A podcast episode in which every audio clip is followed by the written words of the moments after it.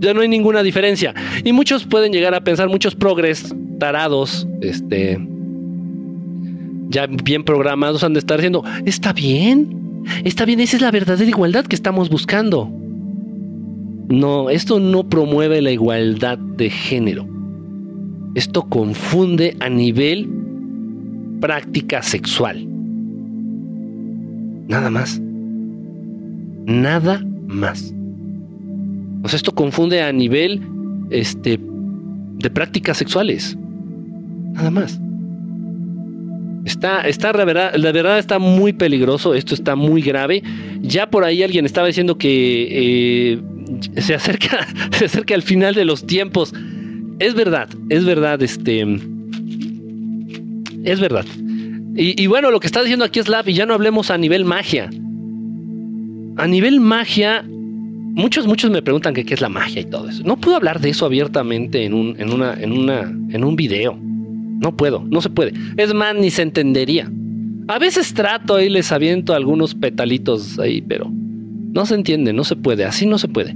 Eh, sin embargo, sí, la sexualidad es muy importante. La sexualidad, la sexualidad de los seres humanos, hombres y mujeres, hombres y mujeres, mujeres que les gusten las mujeres y los hombres, y hombres que les gusten las mujeres a nivel sexual. Sí, todas las mujeres son bisexuales. extra, extra. Eh, entonces, siendo así, a través de la sexualidad, los seres humanos, dentro de prácticas sexuales contempladas, de, en los límites de la programación original de los seres humanos, van a generar y van a obtener energía muy importante. Más las mujeres que los hombres. Más las mujeres que los hombres.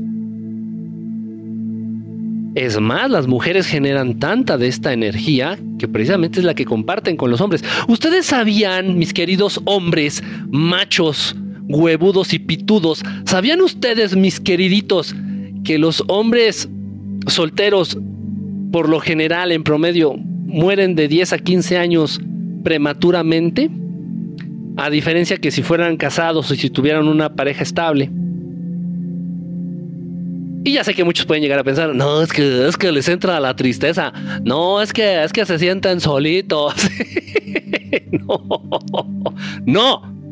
Las mujeres, ahí entre las piernas,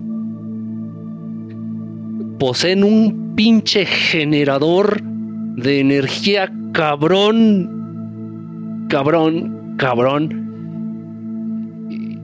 Y muy bonito. Y esa energía es la misma que comparten con su pareja. Con su pareja, con su, con su hombre. Con su hombre, con su macho. ¿Por qué? Porque los hombres cuando se la jalan, los hombres cuando se masturban, los hombres cuando están de pinches puercos viéndole las nalgas a Lana Rhodes, no sé quién es, me han preguntado mucho por ella, me no sé quién sea. Todos los hombres cuando están viéndole las nalgas ahí redonditas a Lana Rhodes ahí en el porno y viendo ahí y jalándole el pinche cuello al ganso. Lo único que están haciendo los pobres pendejos es descargándose, pero no de semen, de energía vital.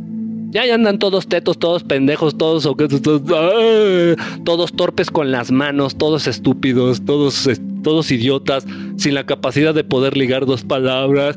Ya se les olvida cómo tratar a una mujer, se les olvida cómo hablarle a una mujer, se les olvida cómo acercarse a una mujer.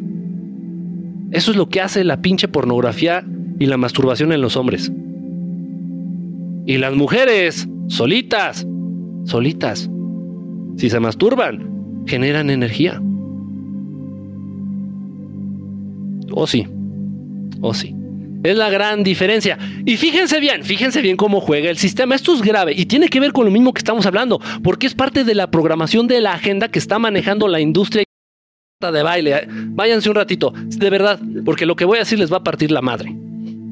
Es más, en la escuela, en la escuela, en las escuelas donde nos enterábamos de esto, nos pedían que no se los dijéramos a los papás. Los niños en los baños, los niños de primaria en los baños, eh, siete y ocho años. No tienes ni, ustedes no tienen ni puta idea, papás y mamás. I'm sorry, I'm sorry and regret to inform. No tienen ni puta idea de lo que pasa en las escuelas y no se los dicen y no se los dicen los colegios. Y yo trabajé un chingo de años en escuelas.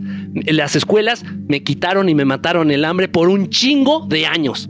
Y vi cosas, niños de secundaria, niños, porque son escuincles, son niños pendejos, que apenas están descubriendo que el pito sirve para otra cosa que no sea miar.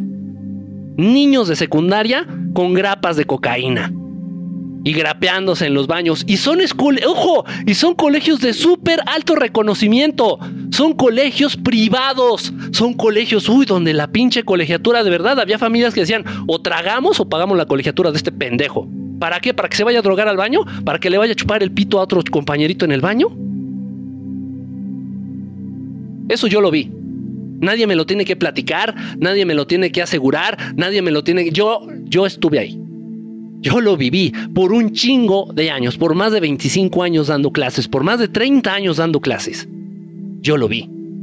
Y esas cosas a ustedes no les informan, papás. ¿Para qué les dicen? ¿Para que saquen a su hijito de colegio?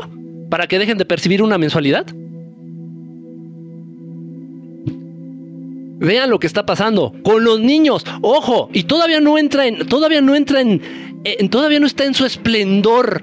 Soy Peñanito, está haciendo un corazón todavía no entra en todo su esplendor los planes de la agenda que tienen estos grandes hijos de puta.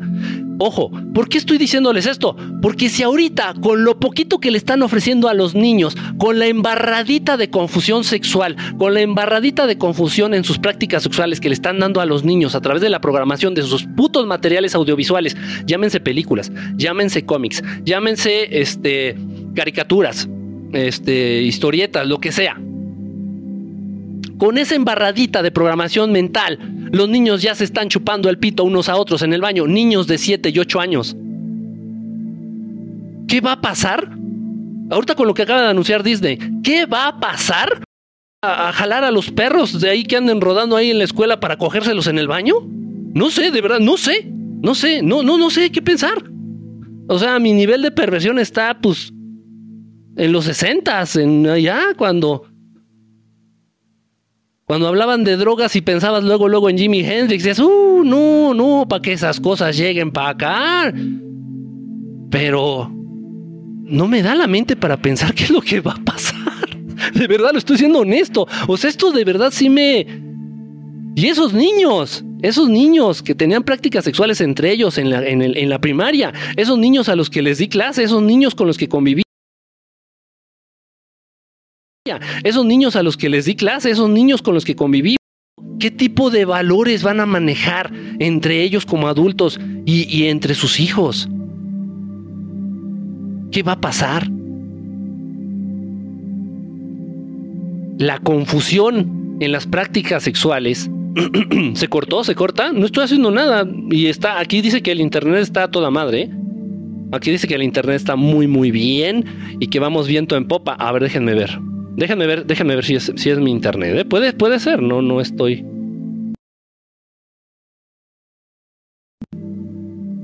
Mm, según está muy bien, según aquí mi, mi, internet está muy bien, ¿eh? No, no es, no es, no soy yo. Ahora sí que no soy yo. Eres tú. es peligroso.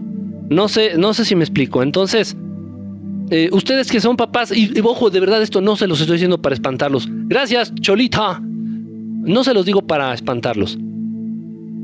Papás, mamás, eh, aprendan, aprendan a hablar con sus hijos. Aprendan a que sus hijos se sinceren con ustedes. Aprendan a hablar directamente con sus hijos. Aprendan a hablar de sus partes sexuales sin tapujos, sin tabús y sin penas y sin vergüenzas. Aprendan a decir ante sus hijos pene, vagina, ano, eh, meterse el dedo, este, jalar el pene, todas esas palabras.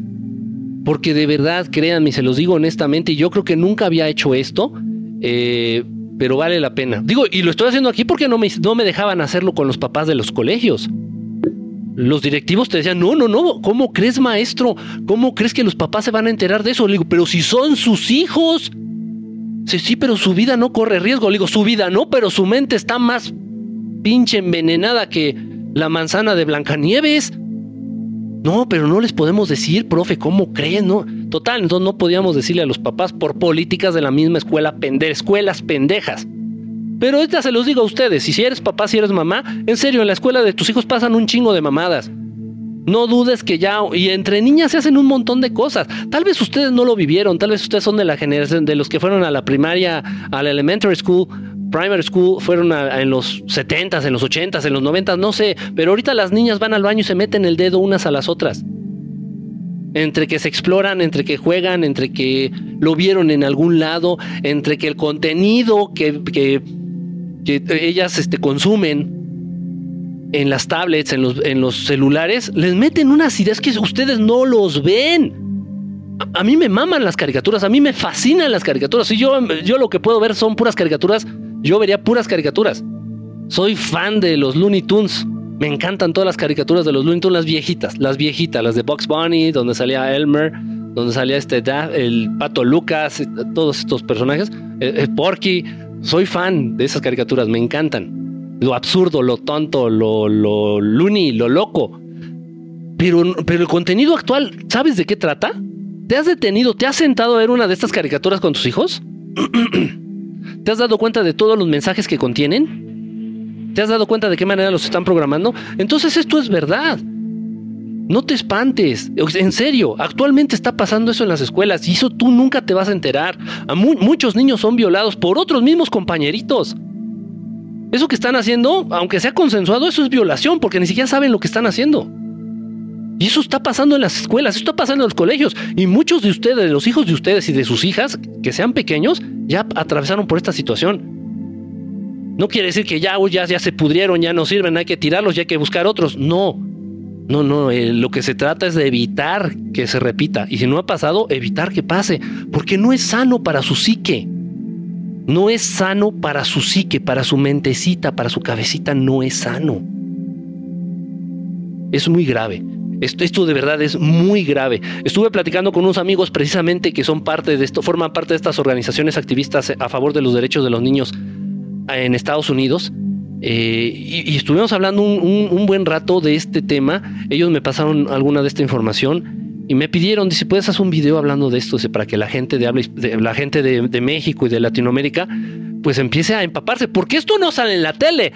Esto, disculpe, no va a salir en los noticieros de Televisa. O sea, esto no va a salir en la radio, de esto nadie va a hablar. Si bien te va, te vas a encontrar un pinche video en TikTok medio pedorro y eso si es que no lo borran que está cabrón, está fuerte, está de verdad alarmante, alarmante. Miren, yo entiendo que cuando un adulto se va a la mierda, un adulto, yo entiendo que cuando un adulto, gracias a monada, cuando un adulto decide irse a la mierda, pues está bien que se vaya a la mierda, ya es adulto y su libre albedrío le da el derecho, le da el derecho de irse a la mierda. Entonces tú como adulto, no, pues sabes que yo quiero ser trisexual, Digo, si, hay bisexual, porque vergas no va a haber trisexual, ¿no? Yo lo acabo de inventar a la verga. Yo quiero ser trisexual y, y, meterme hasta el pinche dedo por donde pueda y, y, tomar experiencias de no sé qué vergas y, eh, sí, está bien, ok, adelante. Eres adulto, tu libre albedrío, adelante. Púdrete, mata, haz whatever, anything anything you want to do with your body and your mind and your soul. Eres libre de hacerlo como adulto, pero como niños, híjole, eso sí está muy cabrón. Yo puedo hablarles a ustedes como adultos. Yo puedo hablarles a ustedes como adultos y decirles, miren, pues procuren no hacer esto, miren, pues procuren no caer en un vicio, miren, procuren darle este enfoque a su sexualidad, procuren este, alejarse un poquito de las prácticas de sexo casual, eh, procuren imprimirle un poquito de amor a, sus prácticas sexuales, pero del amor verdadero, o sea, el quererle morder una chicha a la secretaria, eso no es amor. Aléjense un poquito de las prácticas este, casuales, ¿se dicen también en español? Casuales, de sexo casual. Ok, entonces yo les puedo hablar a ustedes como adultos. Oigan, consuman menos Coca-Cola, los está matando, les está dando diabetes. Algunos de ustedes lo entenderán como adultos, unos dirán, no, pues tal vez, no, no, pues sí. Algunos me mandan a chingar a mi madre con todo el derecho. Pero yo con los niños no puedo hablar. Yo a los niños no los puedo hacer entender. A los niños se les puede llegar y hacer entender a través de los papás o de los maestros, pero los maestros miren con sus pinches 200 dólares de salario al mes. Están más preocupados por ver qué chingada madre van a tragar o cómo pagar el puto camión de mañana que verdaderamente darles algo bueno a los, a, los, a los alumnos. De verdad, ¿eh? se los digo en serio. Por mucho que ames tu profesión siendo maestro, por mucho que ames tu labor, por mucho que ames lo que haces, cuando las necesidades superan tu amor, está cabrón. Está muy cabrón. Eh, y pues bueno, todo, todo recae en los, en los, en los en los papás. Todo recae en los papás. Tienen que ponerse las pilas. Entonces, sí es muy importante todo esto. Estos temas de verdad son muy, muy importantes. Eh, alejen a los niños. No, no, es que los niños no tendrían que tener acceso a las televisiones o a los celulares o a las tablets.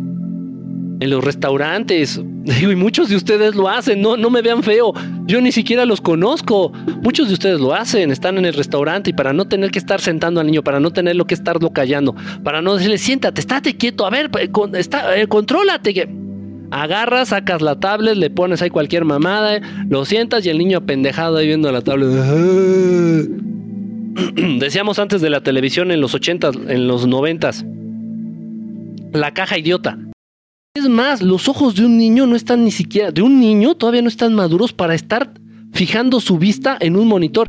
Y esto de esto nadie les habla, ¿eh? Porque incluso en las putas escuelitas de mierda, desde muy chiquitos, los meten a laboratorio de computación. ¿Qué putas mamadas son esas? Ya les ponen programas pedorros. Los ojos de un niño están muy tiernitos.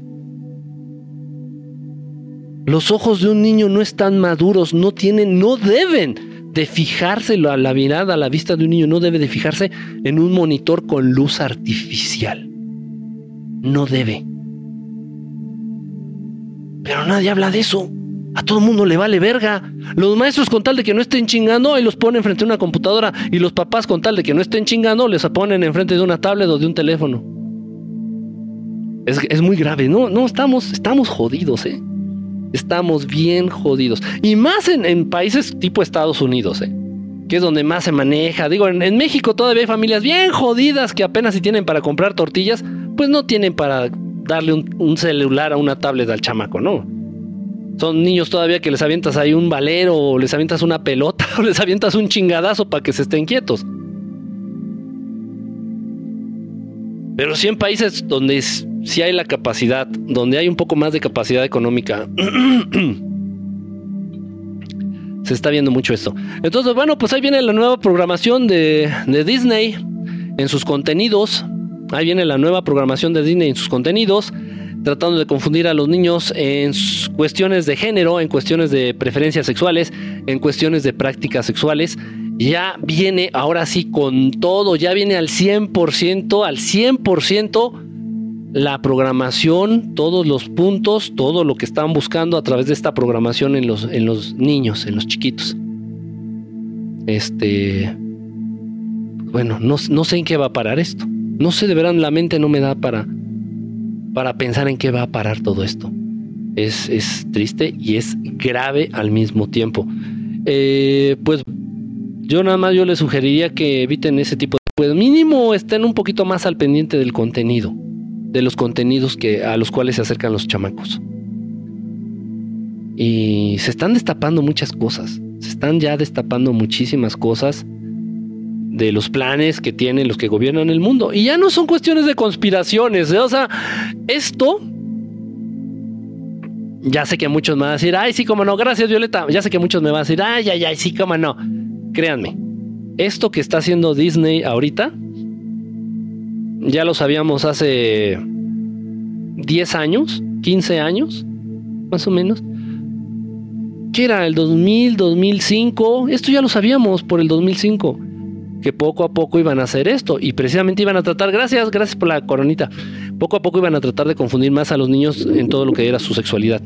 Esto ya lo sabíamos, a través de películas, a través de caricaturas. Y en ese entonces lo llegamos a hablar. En ese entonces lo llegamos a hacer público y la gente se burló y la gente dijo, ¿cómo crees que van a hacer eso con las películas de Disney? ¿Cómo crees que van a hacer eso? O sea, la industria, la empresa que hizo Bambi y Dumbo, ¿cómo crees? Pinches locos conspiranoicos de mierda, pinches marihuanos. Y la gente se molestaba y la gente nos insultó.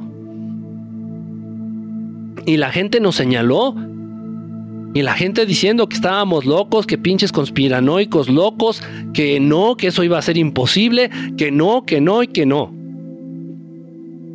En el 2010, y ahí sí me acuerdo exactamente del año, en el 2010 ni más ni menos también hablamos de la posibilidad de que inventaran todas las enfermedades, que esto ya se sabe de siempre. Todas las enfermedades han sido creadas por estos hijos de puta. Y en el 2010, en un programa, en un, en un proyecto en el cual yo formaba parte, del cual formaba parte, en alguna ocasión, porque las personas nos empezaron a hablar del tema, a preguntar del tema, empezamos precisamente a sacar esto, decir, pues bueno, si ya han creado tantas enfermedades previas, ¿qué los va a detener a hacer otra y hacer la pandemia mundial? Es que es de lógica, miren ustedes, lo hicieron con la gripe española. 1908, 1909, allá en las Europas aventaron su pinche microbio, que creo que era el mismo, ¿eh? el H1N1, y la gripa, pues, la madre esta, nada más que le meten esteroide y le metan ahí un chingo de magia negra, y pues derivó ahorita en lo que se llama el cobijas, ¿no? El cobijas 1, el cobijas 2 y el cobijas 3, el cobijas el regreso, el cobijas este capítulo final y el cobijas este etcétera, ¿no? O sea, ya, ya van varias partes, ya van varios este varios volúmenes del microbio. Es, el mismo microbio, es la misma enfermedad, es la misma chingadera. Desde allá, desde la gripe española. Porque ni siquiera tienen la capacidad los pendejos para crear algo, algo diferente. Se los digo en de verdad. Entonces hacen, agarran lo mismo y lo tratan de modificar, le meten esteroide, le meten más magia, le meten mamada y media, trataron de mezclarlo con algunos componentes del SIDA, créanme que es eso y va y verga. Entonces sacan su chingadera. Ok, lo hicieron allá en 1909, allá en las Europas. Se soltó la pinche gripa y mató a un chingo. La gripe española mató y mató y mató a un chingo. ¿Cuánto duró la gripe española? Mm, déjenme acordar, dos años exactamente. Eh, ¿Había vacunas? No, no había vacunas. Entonces, ¿por qué duró nada más dos años? Ay, pues porque la tendencia de una pandemia es nada más a durar dos años, pendejo. ¿Influye la vacuna? No, no mames. ¿Para bien o no? ¿Para mal? No. What the fuck you talking about? La gripe española. Así fue. Ahí está la puta evidencia. Ahí está la historia y todo el mundo en la pendeja. Ah, ¿Y qué va a pasar? Y pues ya saben, una pandemia tiene una vida promedio de tal, tal, tal, tal, tal, tal, tal, todo el mundo estaba pensando, ¿y para cuándo? No, en dos meses. Ya llegó la vacuna. No importa que, me, que te digan que te van a poner la vacuna. Que no deberían de llamarse así. Este, no importa que, no, no importa. El tiempo de vida de la pinche epidemia va a ser el mismo. Siempre han sido así. Ah, no, pues nomás por pendejos. Estamos cada vez más pendejos. Es la época en la que los seres humanos tienen más acceso a información. Es la época en donde los seres humanos cargan la pinche puta biblioteca de Alejandría en la palma de sus manos y lo utilizan para ver porno los pendejos.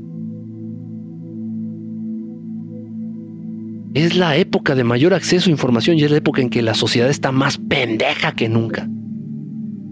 Es la sociedad más desinformada y más apática de todos los putos tiempos de todos los tiempos.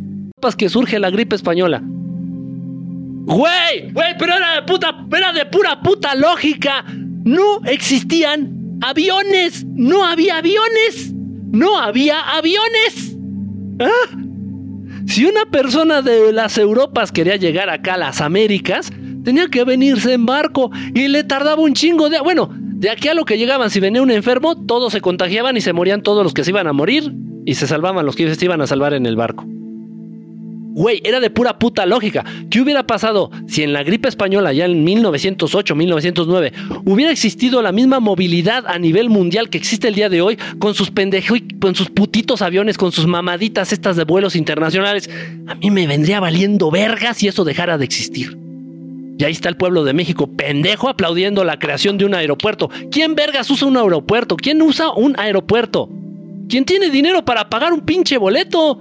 Y no nada más el boleto, güey. Tienes que tener dinero para hospedarte a donde vas a llegar, para tragar a donde vas a llegar, para pagarte los viajes y los paseos de a donde vas a llegar. Gente pendeja. En un país pobre, jodido, pendejo, aplaudiendo un puto aeropuerto. Pero son órdenes. Son órdenes de muy arriba, son órdenes de muy arriba. Y por ahí tengo conocidos. Y sí, por ahí se movió la versión. Por ahí se movió la versión. ¿eh? De que en el gobierno de México, el señor López Obrador por ahí sí se les ocurrió decir, y cerramos la frontera ante la presencia de la epidemia. Ah, si estás conmigo, sí, you got me. Entonces por ahí alguien, alguien se le ocurrió, o sea, no crean, no, no hay que ser un Enrique Estelar para vislumbrar algo así. Entonces por ahí alguien en el gobierno dijo, oigan, ¿y si cerramos fronteras? Y el presidente, pues no es mala idea, ¿eh? No es mala idea. Y entonces el teléfono rojo que empieza a sonar. Rin, rin. Y bueno, presidencia. Usted no puede cerrar fronteras. Si no quiere amanecer flotando en una bolsa negra el día de mañana en un río. Ok.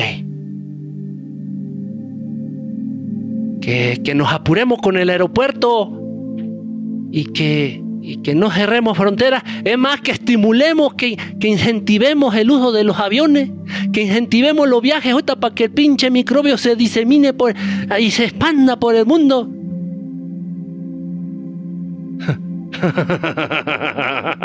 ¿Les duele? ¿Les duele saber? ¿Les duele? ¿Les duele saber esto? El teléfono rojo existe, Sharon. El teléfono rojo es real. Existe. Y es para ese tipo de llamadas.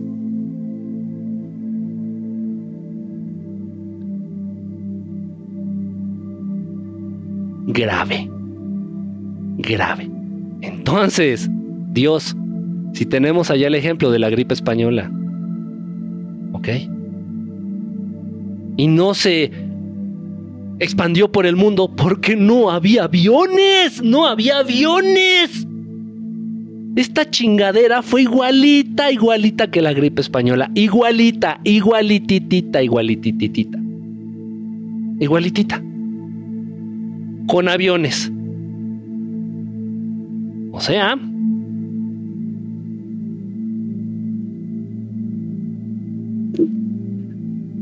está interesante. Está muy interesante. Y a esa cosa que le dicen vacuna no le deberían de llamar vacuna, ya lo hemos platicado. No tiene las funciones de una vacuna.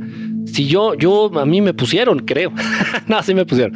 Me pusieron la vacuna de la poliomielitis. Y la poliomielitis no me dio ni poquito, ni medio, ni muchito. Nada.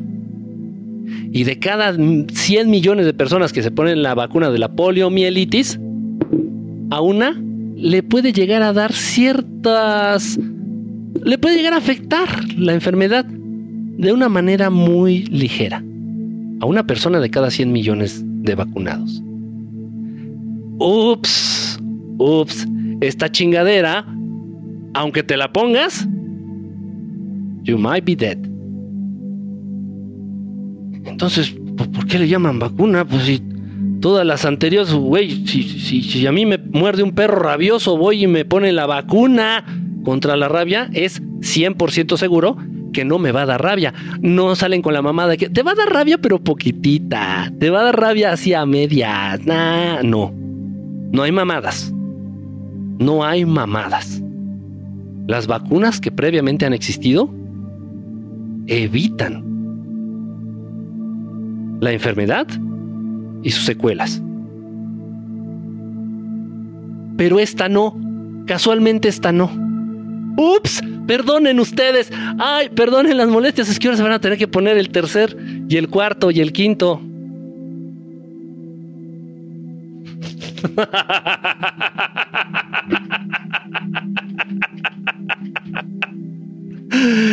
Sí, sí. Ellos la inventaron, ellos la crearon, ellos la hicieron en un laboratorio. Mataron a tu papá, mataron a tu tío, mataron a tus hermanos, mataron a tus amigos. Lo siento. Pero es la consecuencia de vivir apendejados, viendo la televisión, drogándote, tomando cerveza, aplaudiéndole a un montón de pendejos correteando un balón en un estadio de fútbol. Es la consecuencia. ¿Cuántos se murieron de tu familia? ¿Uno, dos, tres, cuatro? ¿Cuántos? Es una desgracia, ¿eh? En mi familia fueron seis. Si cuento parientes políticos, fueron bastantes más. ¿Cuántos? ¿Cuántos se murieron de tu familia? ¿Cuántos quedaron chuecos? ¿Cuántos quedaron atados a un tanque de oxígeno? ¿Cuántos? ¿Y saben qué? Nos lo ganamos por pendejos. Por pendejos y por dejados. Por estar consumiendo toda su mierda. Por estar contratando el pinche servicio de Netflix. Por estar tomando Coca-Cola. Por estar viendo las putas telenovelas mexicanas. Por estar yendo a ver las putas películas de Eugenio Derbez. Nosotros fuimos quienes matamos a nuestros familiares. Nosotros fuimos quienes matamos a nuestros amigos. Por pendejos. Sí, yo también perdí gente. Gente muy querida.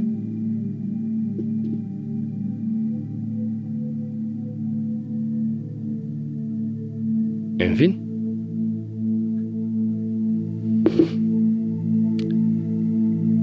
En la siguiente pandemia, ¿cuántos familiares vas a perder? Tal vez te mueras tú. Creo que sufre menos si te mueres tú a que pierdas a un ser querido. Se sufre menos. Morir no duele. Tal vez por pendejos nos deberíamos de morir todos. Tal vez. Porque lo pendejos no se nos va a quitar.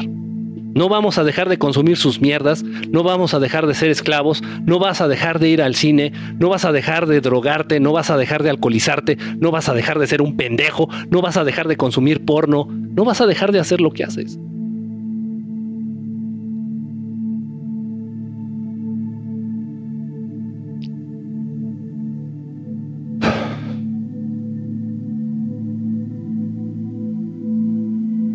Así es. Y eso, que estas generaciones que enfrentaron el cobijas, eso, y eso que estas generaciones que enfrentaron el cobijas, ¿ah? no estaban tan programados. Se estoy hablándole a los chaborrucos, ahí a los, a los, ¿qué será? Generación X, todavía, algunos baby boomers, algunos generación X. Les estoy hablando a ustedes, Saraí, gracias por la gorrita, les estoy hablando a ustedes. Ustedes no están todavía tan pendejos. Ustedes todavía no están tan programados. Ustedes todavía no tienen tanta mierda en la cabeza. Y vean cómo nos afectó esta chingadera. Imagínense a los que ahorita son niños y adolescentes, cómo les van a dar en la madre en el futuro. Imagina si tus hijos, cuando sean adultos, se enfrentan a una chingadera de estas, una pandemia.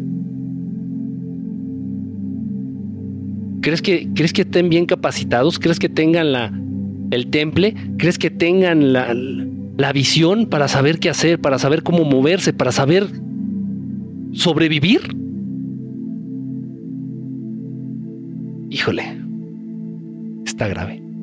Está grave. En un, en un mundo, en un mundo en donde todos los niños quieren ser narcos, en un mundo donde todos los niños quieren ser actores, en un mundo donde todos los niños quieren ser famosos, en un mundo donde todos los niños quieren ser Michael Jordan o, el pendejo este que juega fútbol, este Ronaldinho, no sé, estos pendejos.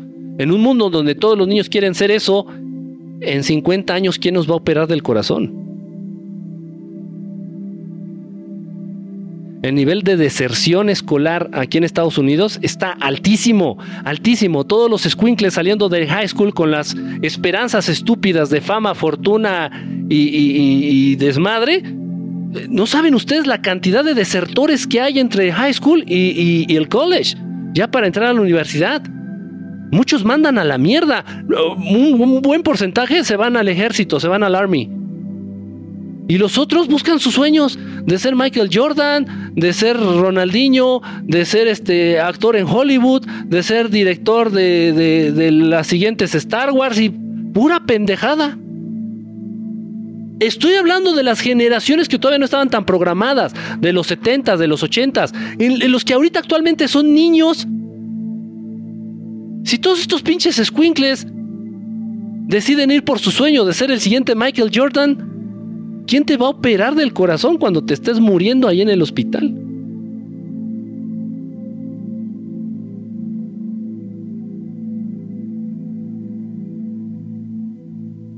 Pero es, parte de todo. Tú o sea, ahorita estamos echándole la culpa a la televisión, a los iluminados, a los Anunnaki, a Jehová y a todo mundo. Todo mundo es culpable.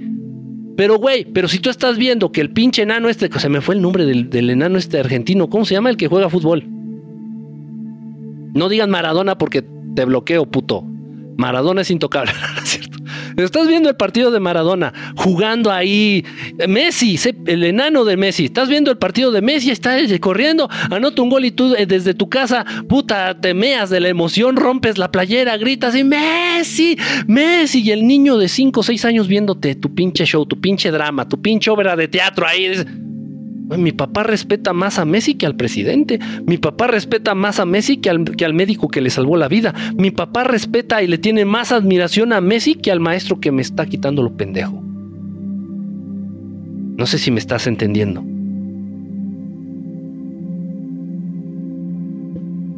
Yo creo que también nosotros tenemos que cambiar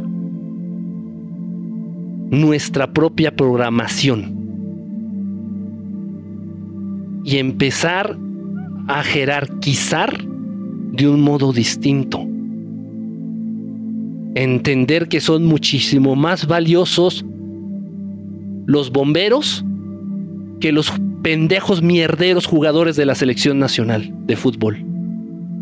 Yo creo que tenemos que empezar a entender y empezar a manifestar y verdaderamente creerlo de que es muchísimo más importante el médico que te operó de esa apendicitis de la cual te ibas a morir y te salvó la puta vida. Es más importante ese doctor, ese médico,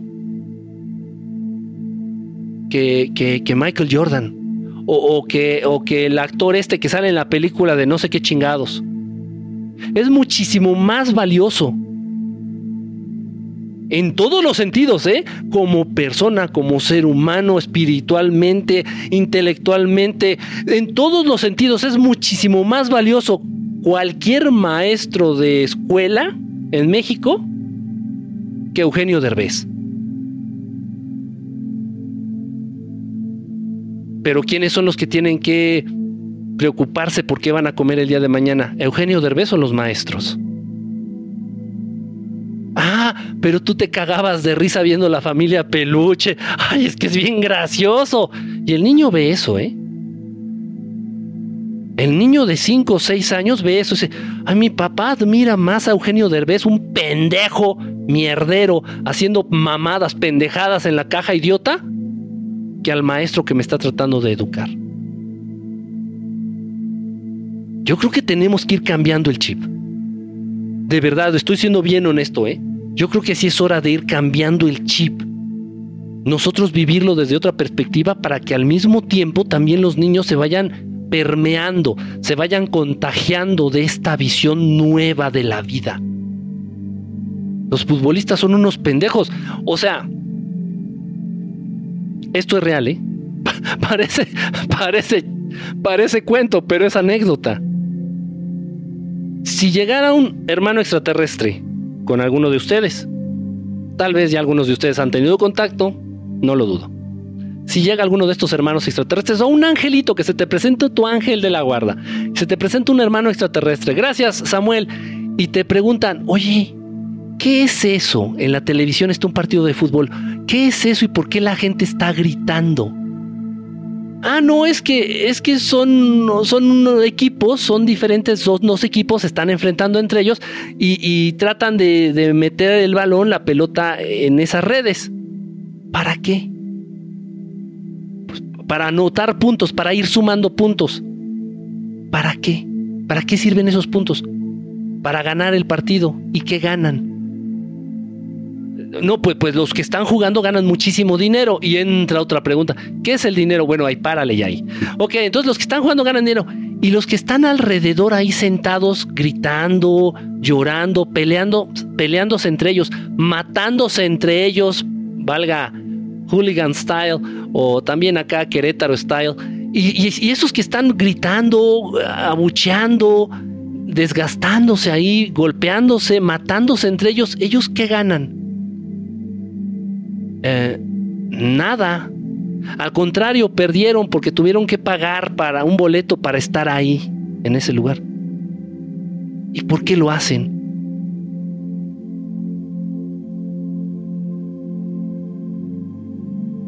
Y le dije a uno de estos hermanos, por pendejos. Por pendejos.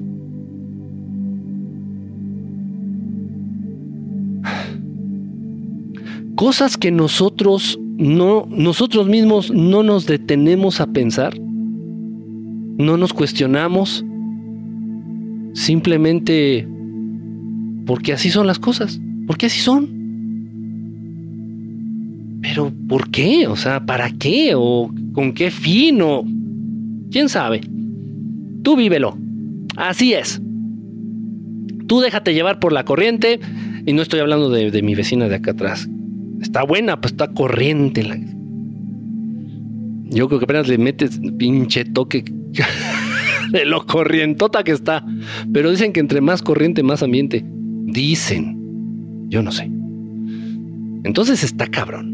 Está, la verdad, muy cabrón. Tenemos que empezar a cambiar el chip en nosotros. Tenemos que empezar a ver la vida desde otra perspectiva. Si quieres que tus hijos se alimenten sano, pues empieza tú a cambiar tu alimentación. Empieza tú mismo a alimentarte sano, sanamente, de una manera sana.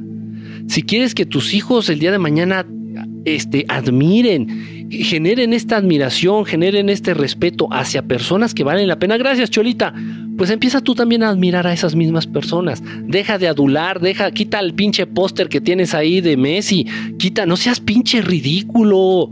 No sean ridículos. Quiten, o sea, tienen pósters de, de, de, de, Cuauhtémoc Blanco. De, o sea, por favor. Por, por favor. Yo creo que todos los papás, en serio, eh, en, un acto de reconocimiento y de humildad, deberían de tener un póster grandote, así un, un, póster grande de los maestros de tus hijos. Decir, no mames, pobre maestro, o sea, no sé cómo lo aguanta a él y a 20 pendejos más durante 8 horas. No sé cómo vergas le hace. Le voy a poner aquí un altar, le voy a poner aquí un póster grandote, un cuadro grandote con unas veladoras y con hartos santos para que le lancen el power que necesita para aguantar a mi pinche squinkle que es el diablo y a 20 culeros más.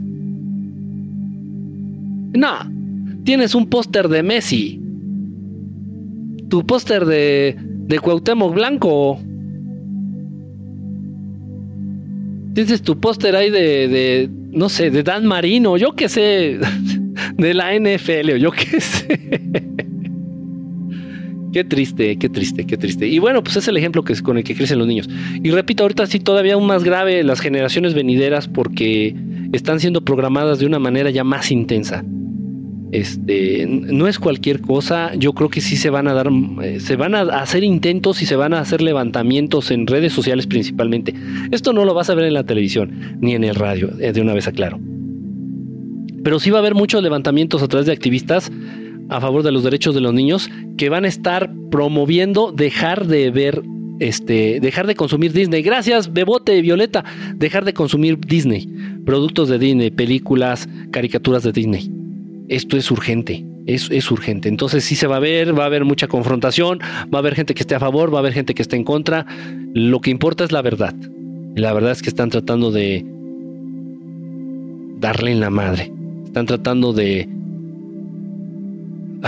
no, no quiero usar esa palabra, están tratando de cambiar la mente de los niños, de tus hijos, de tus sobrinos, de todos los niños, de todos los niños.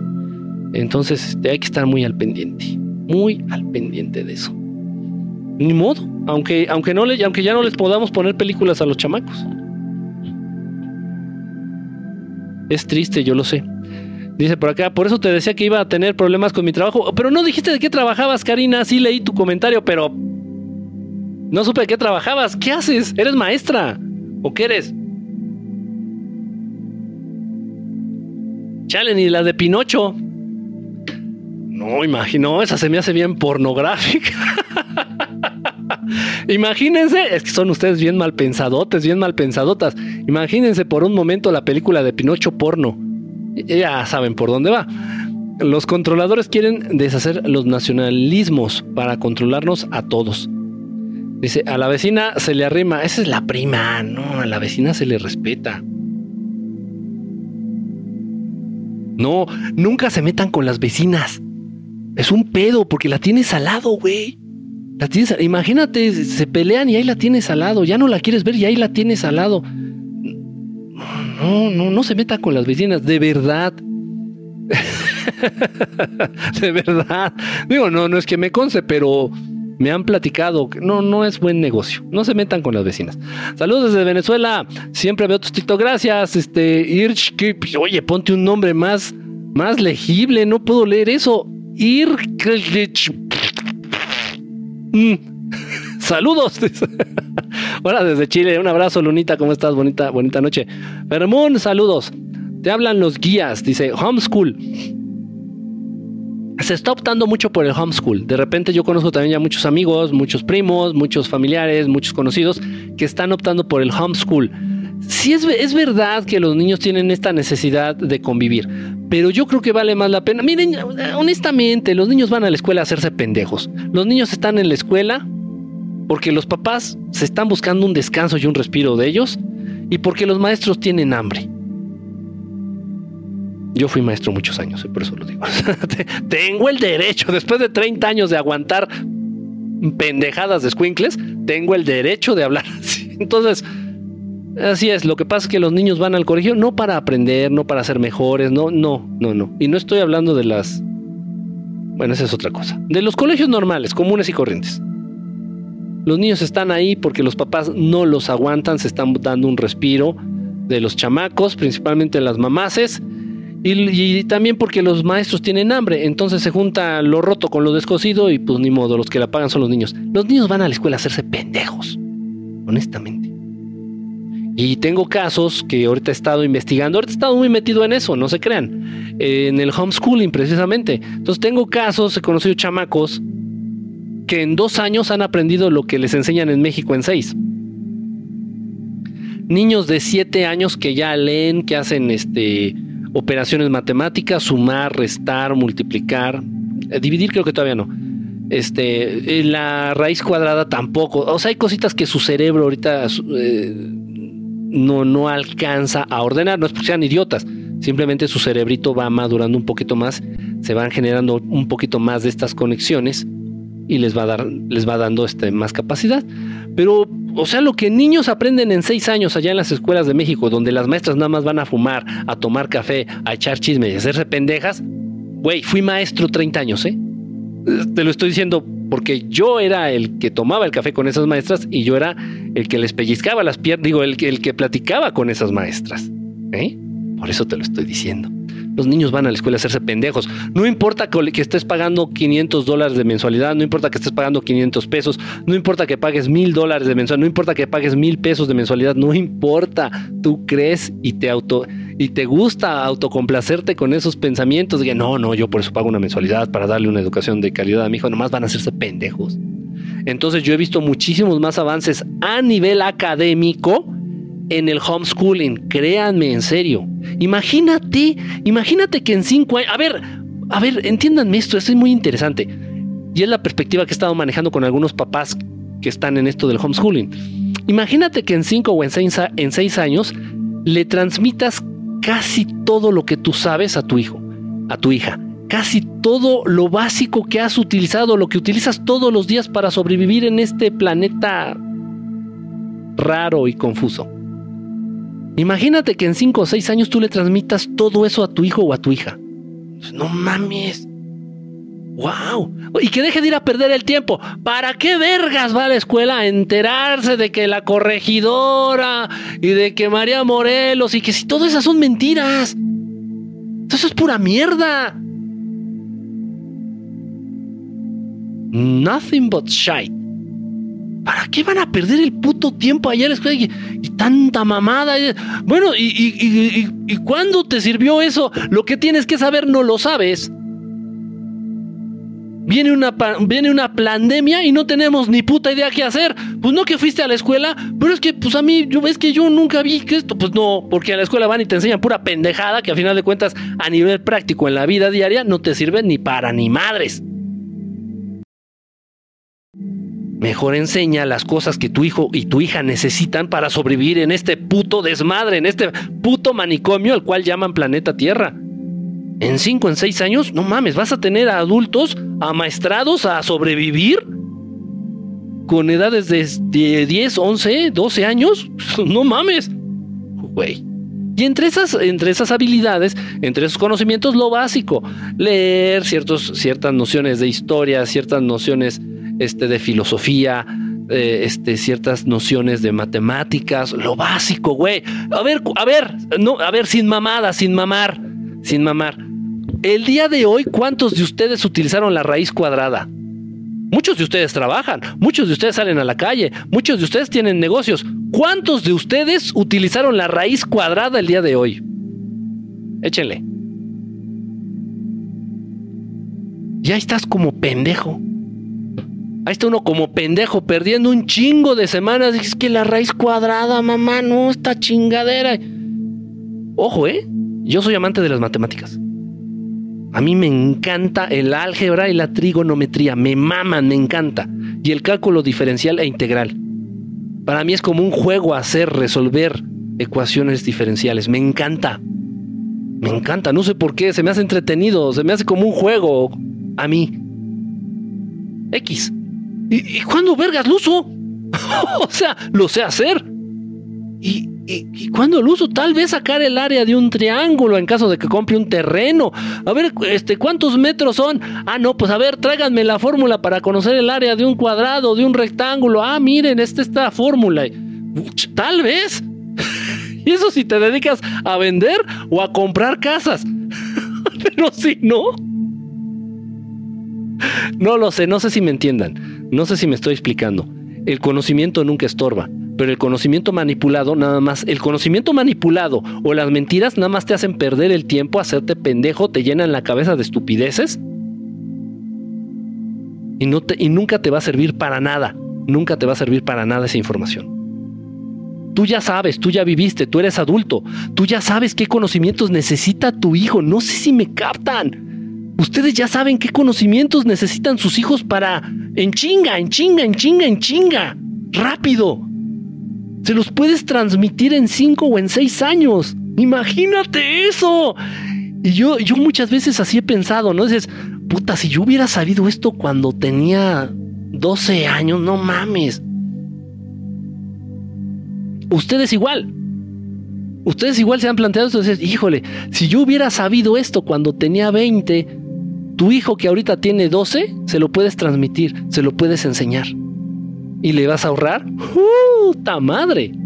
Un pinche tramote. Eso es lo que hacen precisamente los millonarios.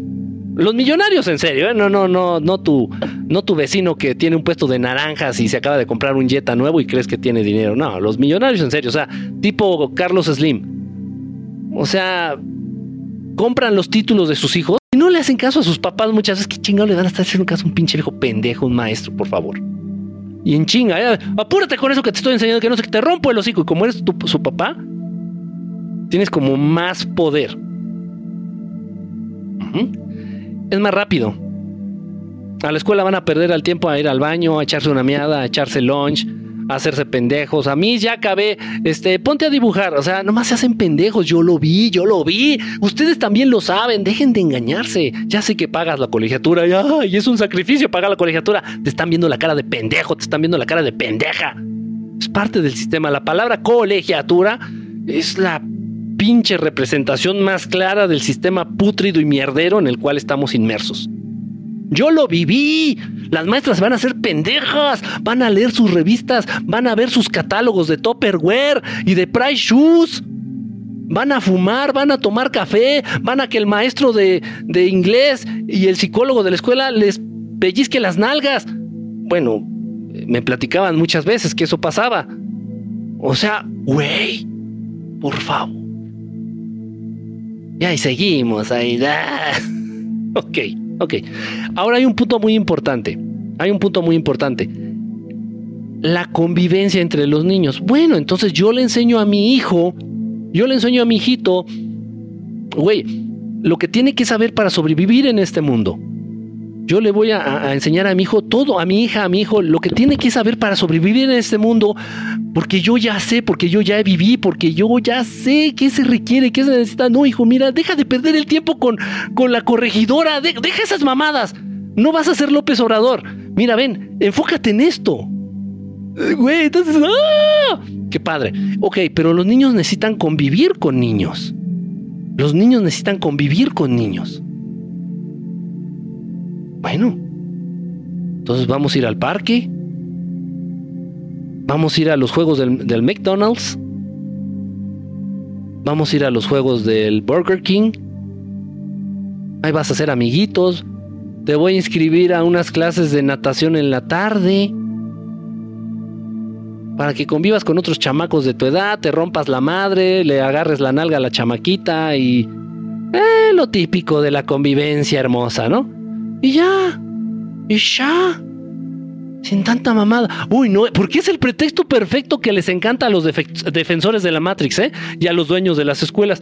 No, no, no, o sea, no estamos en contra del homeschooling. No, no, sí, exactamente, Claudia, eso es lo que iba a hablar.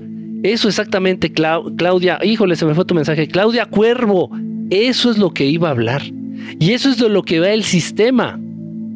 Del mismo modo que quieren prohibir que utilices la luz solar como fuente de energía, del mismo modo que quieren prohibir que recolectes el agua de lluvia como fuente de agua potable, del mismo modo están prohibiendo que los niños hagan el homeschooling. Pero es que en España, España es el país ahorita que está más embarrado en el...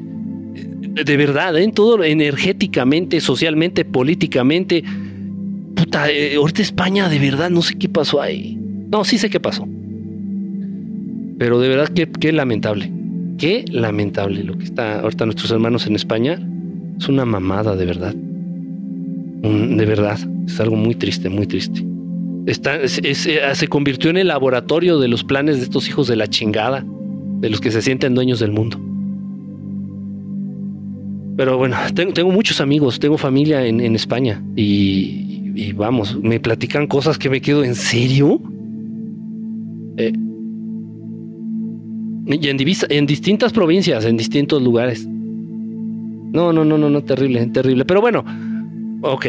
Pero sí, ojo, ¿qué va a pasar? Es lo mismo que. Es lo mismo. Es, la, es, esta misma mentalidad. Dicen en la Ciudad de México, por ejemplo, dicen en la Ciudad de México, no, no, no, ahora vas a tener que circular con el automóvil limpio. Si tu automóvil no va limpio, este, te vamos a poner una multa. Dices, eso es una mamada, eso es una estupidez, es una pendejada. ¿Y qué pasaría si todos los autos de la Ciudad de México que circulan salen sucios? Van cochinos. Nunca va a faltar el pendejo estúpido ner lame huevos del sistema que no, yo sí, yo sí voy a limpiar mi auto porque es por el bien de todos. Chingas a tu madre, pendejete de mierda. Entonces, no va a faltar el pendejo.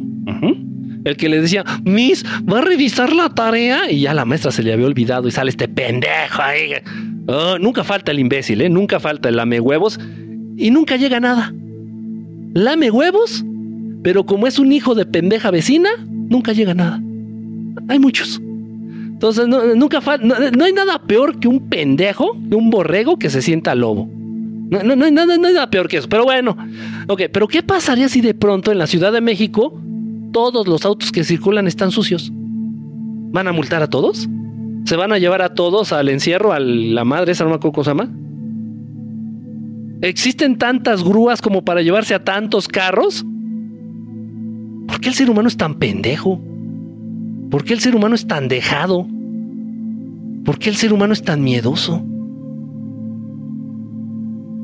Porque lo han controlado, lo han manipulado, le han hecho pensar incluso que el sexo es malo. Fíjense la, fíjense bien la parábola aquí, la no parábola, más bien será la, la dicotomía, el doble discurso. Te dicen, el sexo es malo, pero cogerte a la secretaria está chido. Eh, ¿Cómo? Si no, no, no, no, no, el sexo es. Uf, no, el sexo se enoja a Dios. Pero vi un chingo de porno y jálatela, eh. ¿Cómo? Así está el sistema. Y en muchos aspectos, eh. Ya no sabes ni para dónde. Dices, me voy para la izquierda, está mal, o me voy para la derecha, está mal. Me voy derecho y me pego en la pared. Dices, vale, valiendo verga. ¿Para dónde jalo? Sí, sí, eso sí es, sí es verdad, eso sí es verdad, sí se había escuchado. Que no llevar a los niños a la escuela allá en España es un delito. A mí me hacían bullying. Ah, ya muchos, a muchos nos hacían bullying. Ya luego nos convertimos en los, nos convertimos en los bullies. Y bueno, tristes historias. Obvio que el sistema está obsoleto. Jugar afuera, ir a caminar, sí, sí, sí, se aprende mucho en casa, eh, créanme. Y honestamente, sí, yo fui a la escuela y eh, estuve en... Espérenme, si tengo que contar en serio, no es payasada. Una, dos, tres, cuatro. Estuve en cuatro universidades.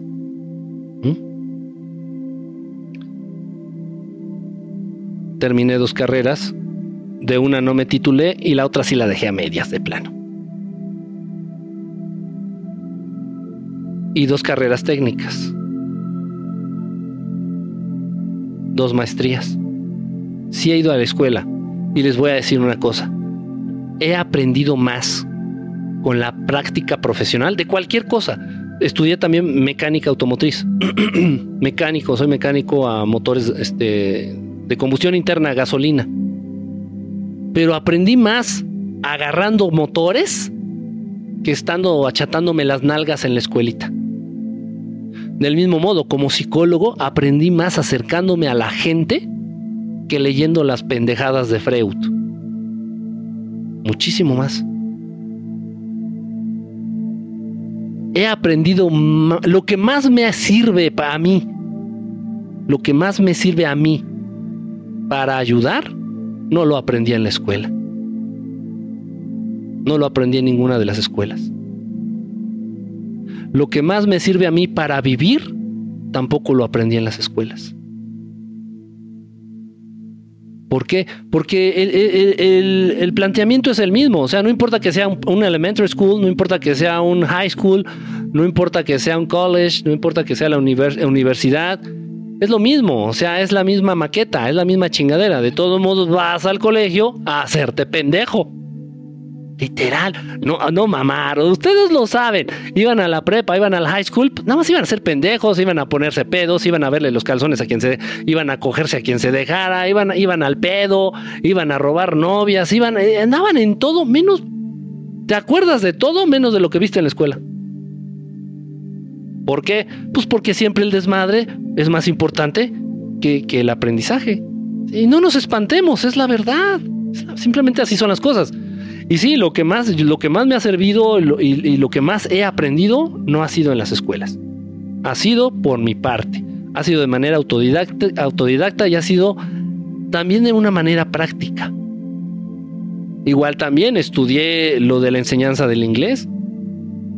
Y, y en la escuelita todo muy lindo, y sí, a ver, ponle acá, y de grammar, y, bájale acá, y súbele acá, y que el phrasal verb, y no sé qué, uy, sí, sabes todas las estructuras y la verga. A ver, háblalo, pendejo. I, I don't know.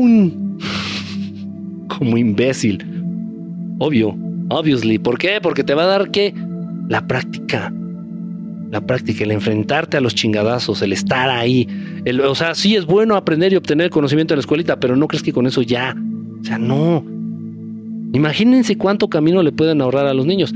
Y me he enterado de casos que niños de niños de 10 años han aplicado para Ajá, sí se dice así, han aplicado, han hecho examen para entrar a la secundaria, por ejemplo en México, y tienen el nivel, pero por la edad no los dejan. Pueden seguirse preparando en casa hasta que tengan la edad para entrar a la secundaria y estudiar y cursar la secundaria para ellos va a ser como sacarse un moco. Hay muchas cosas del sistema que están mal, lo sabemos, lo sabemos. Dice Sweet Carolina, se tenía que decir y se dijo. Soy como el pollito, ¿no? Dice, oh, eso sí, maestro, a por eso, dice, esperen cinco minutos. Bebote, no lo regañes tan feo, bebote. Los esclavos defienden a muerte el grillete. Sí, sí, cañón, ¿eh? Cañón. O y hasta se emputan, se molestan. Dice, bueno, está bien, todavía no dije nada, está bien, tú sigue, sigue. Está bien. no ten cabrones. Dice, ibas porque te ganó Claudia. Ibas porque te ganó Claudia. Se saludos desde Mendoza, Argentina, amigos. Una, Margot, un abrazo. En Alemania es ilegal también. Pues que Alemania y España, los gobiernos de Alemania y España se vayan a gar a su putísima madre. Que los gobiernos de Alemania y España, Alemania y España, se vayan a gar a su putísima madre. Los gobiernos. Pinches hijos culeros de los Illuminati, pinches hijos culeros del sistema pinches hijos culeros de, la Matrix. Exactamente. Son tan, son tan, están siendo tan flexibles con, con las imposiciones. No, no sé, de verdad, estoy muy decepcionado, lo digo honestamente, estoy muy decepcionado de lo que actualmente son todos los países europeos. Todos. Todos, todos, todos, todos no, tienen los, gobiernos, la estructura de gobierno, la presencia, la seriedad que tienen la política europea es una pinche mierda, es una risa, es, es como, es como Zelensky, como el, el, puto este, el presidente de, pseudo presidente de Ucrania, que era un pinche mamarracho, era un payaso, era un cómico, era un pendejete farandulero, igual que Peña Nieto, más o menos, más o menos. Y llegó a ser presidente. Así de mierdero está el nivel político en Europa. No nomás en Ucrania, en Europa. Y lo dijo el, presidente de México, ¿eh? por ahí lo dijo. Dice, la verdad es que Europa, el, pueblo europeo es mucho, dice, para la mierda de políticos que tiene. Y pienso lo mismo, ¿eh? Pienso lo mismo. Qué triste, qué triste ver. Y nada más por estarle lamiendo los huevos a un pinche país pendejo que ya no sirve para nada. A Estados Unidos. Nada más por estar todos lamiéndole los. lamiéndole las botas.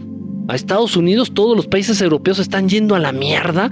Están perdiendo su dignidad, están perdiendo su presencia a nivel internacional, están perdiendo seriedad como naciones híjole, ¿qué tienen en la cabeza? Pero pues obvio, ¿quién fue el que puso al culero este, al pinche mamarracho payaso farandulero eh, del presidente de Ucrania? ¿Quién lo puso? Bueno, una pista. Es judío. Un presidente judío en Ucrania. Oye, pues ¿quién lo puso? Exactamente, George Soros. Ah, Así es. Y como a ese presidente, a muchos políticos y presidentes de muchos países europeos los ha puesto este culero. Y bueno, ya ahí muere. Grave, grave el asunto. Dice, ¿eres investigador fenómeno ovni? No, no, no, no, no. Soy divulgador de experiencias paranormales y experiencias del fenómeno ovni. Investigador no, eso es una mierda. Que investiguen los que no lo viven, que investiguen los que tengan necesidad de, encontrar la verdad o la falsedad en algo. A mí me da hueva, eso no, no, tengo necesidad. Yo investigo otras cosas, pero el fenómeno ovni no, para nada. A mí me gusta más la investigación de fenómenos sociales. Eso sí. Pero del fenómeno ovni, ¿qué le investigo? Ahí están. o sea, vienen, nos visitan, me visitan. A muchos de ustedes también los visitan, se presentan, te contactan. ¿Qué le investigo? y también hay que ser honestos. Hay que tener la humildad necesaria para saber y reconocer que no contamos ni con las herramientas ni con los conocimientos necesarios para investigar un tema tal como el tema ovni. Pobres de aquellos que se digan investigadores del tema ovni, porque les falta muchísima humildad. Yo no tengo, no tengo las, no tengo, no tengo la tecnología, no tengo los artilugios, no tengo los dispositivos, no tengo el conocimiento para investigar un fenómeno como el fenómeno Entonces, ¿a qué me dedico y a qué me limito? A compartir mis propias experiencias. Nada más. Hay que ser humildes, hay que reconocer cuando uno es pendejo. Yo soy muy pendejo en muchísimas cosas. Muchas cosas, soy bien pendejo. Pero por lo menos procuro tener la delicadeza de aceptar que soy un pendejo. Dice Ah, dice, pero la inteligencia emocional es muy importante. No, sí, sí, no, no, no, nadie está diciendo que no. La inteligencia emocional es, es muy importante. ¿Dónde está Fabrizio cuando necesito al italiano? Eso y los movimientos nacionalistas que apoyan no tienen congruencia. Todo eso es incentivado y patrocinado por las ONGs, organizaciones no, gubernamentales, esparcidas, repartidas alrededor del mundo, de las cuales se encarga el señor George Soros con dinero Illuminati. Esto no es una conspiración, esto es real, ¿eh? Búsquenlo en Google. O güey, te estoy dando información que se sabe de hace ya como 30 años. Es así como que, ¿en serio? Sí, adivinen quién es que el que patrocina todos los los desfiles del orgullo. Se necesita dinero, güey. Un desfile lleva un, un, parade. Pride Parade. necesita un chingo de dinero.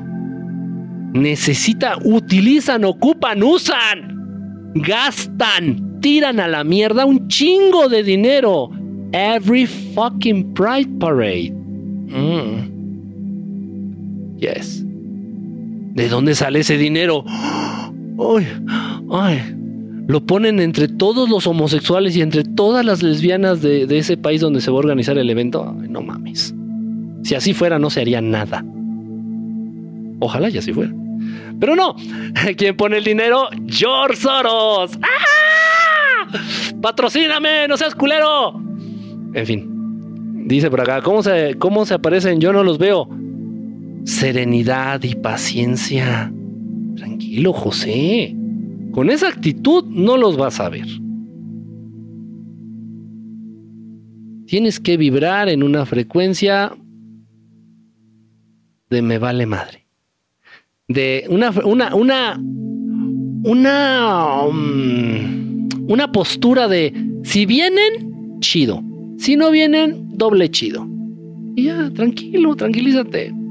Mucha gente que está conectada aquí, muchos, han tenido ya avistamientos y se acercan al proyecto y se acercan al canal y se acercan a los videos y empiezan a ver naves. que yo no he visto nada. Bueno, intenta con el mantra, intenta este mantra, haz esto, mira, tal, tal, tal, tal ya empecé a ver la primera nave y me mandan sus videitos, me mandan sus fotos. Qué lindo, qué padre. Qué padre, porque así ya no tienen necesidad de creerle a ese pinche loco con la gorrita de dragón. Pero el consejo del gran Calimán, serenidad y paciencia. Dice por acá, sácanme de Venezuela.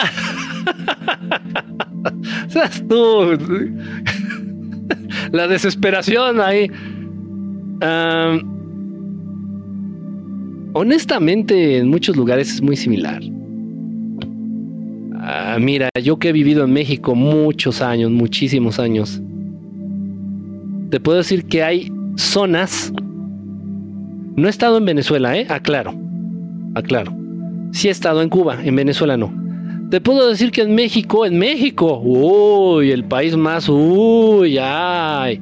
Ok, existen zonas mil veces peor, peores que la zona más culera de Cuba. Y del mismo modo te puedo decir, en México existen barrios, colonias, tal vez incluso estados, o sea, ya muy grandes, una zona ya muy grande. En México existen zonas muchísimo más pobres y más en la mierda que la más culera de Venezuela.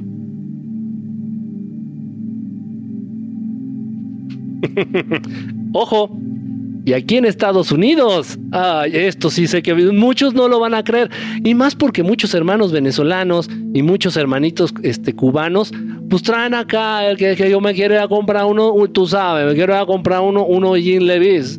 ¿Unos qué? Uno, uno Jean Levis. Unos jeans Levi's, cabrón. ¿Es unos Jean Levis? Me quiero ir a comprar uno, unos, unos, unos zapatos tenis, unos Nike. Me quiero ir a comprar allá.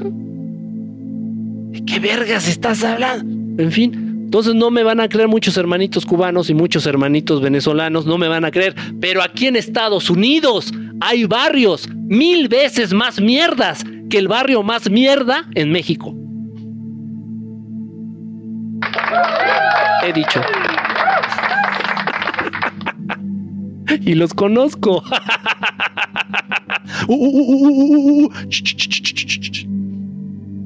no, no, no, esto no se tiene que decir. No, no, no, no, no. No, este, híjole, híjole, a ver, Hollywood, Hollywood, échate una película, güey, para pendejar a los pendejos de coditos prietos. Échate otra película, no sé, saca el barrio de Beverly Hills, invéntate, no sé, un detective en Beverly Hills, no sé.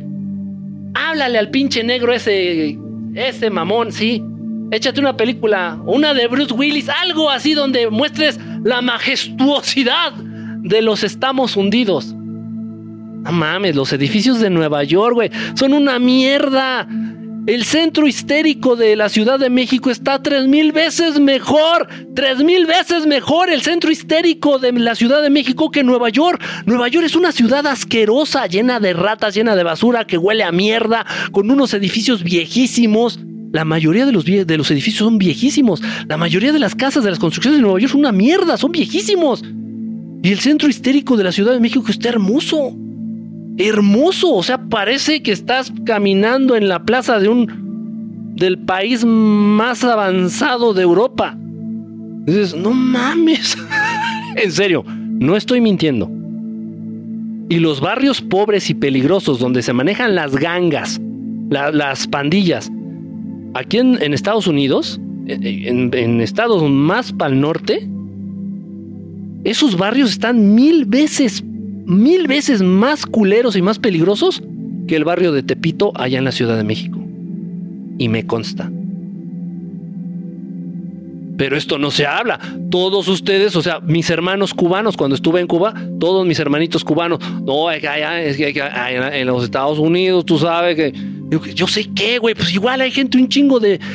Yo no. En, en Cuba tú no ves indigentes. En Cuba no hay nadie, yo no estoy defendiendo a Cuba, estoy diciendo lo que me consta. En Cuba nadie se duerme en las bancas de los parques. En Cuba nadie se duerme en la calle. En Cuba no hay indigentes, en Cuba no hay homeless. No hay. Bueno, hace tantos años que fui. No mames. Y en Estados Unidos vas caminando y vas esquivando. Cada paso que das vas esquivando a un, a un pinche homeless, a un pinche drogadicto que no tiene casa y que se duerme allí en la banqueta. Y muchos están desnudos, muchos están defecando ahí en la banqueta. En Estados Unidos. Esa es la puta realidad de este puto país. Ya está en la mierda, ya está más, está hundido este país, ya, ya no, ya, este ya, este imperio ya valió verga. Honestamente ya valió madres. En muchas cosas, honestamente, en muchas cosas está mucho mejor México. Mucho mejor México. Que Estados Unidos, que el mismo Estados Unidos. Pero la televisión, las películas, los medios, de los medios informativos, pues te hacen ver una realidad de este país, de Estados Unidos, que que es ficticia, que es esta realidad pintada, es esta realidad artificial. Que todo mundo tiene en la mente. Ay, ¿te imaginas vivir en estamos hundidos? Güey, no, no, de verdad, no. En Cuba nadie te asalta. en serio, no estoy, no estoy bromeando, es en serio. No estoy defendiendo a ningún país. Estoy hablando la verdad, lo que me consta. Nunca he ido a Venezuela, por eso no hablo de Venezuela. A Cuba sí. En Cuba nadie te asalta. Nadie te asalta. Es satelital, me están desconectando.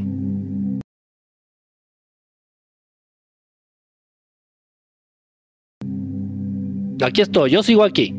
Yo sigo aquí. Yo aquí estoy. Yo aquí estoy. Aquí estoy, aquí estoy, aquí estoy.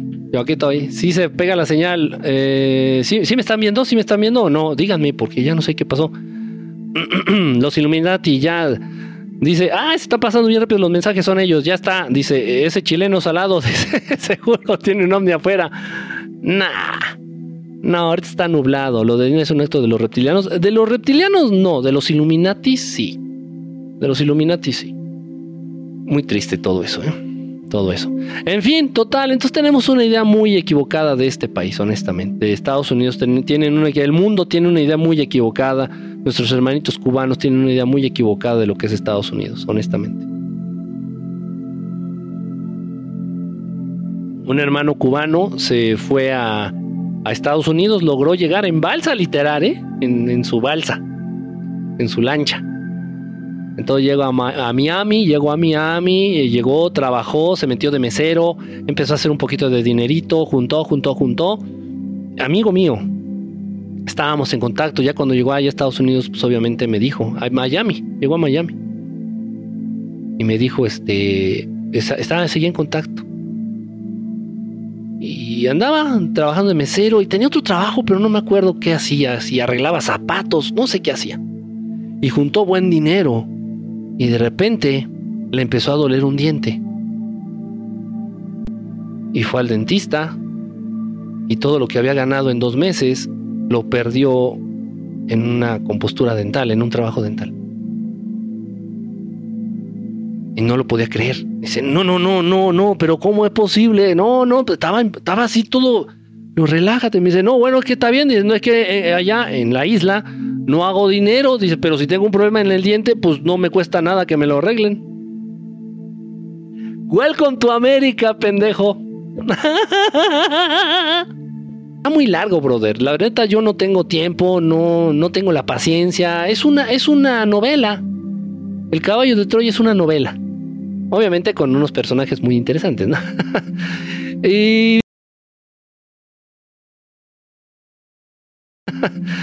y...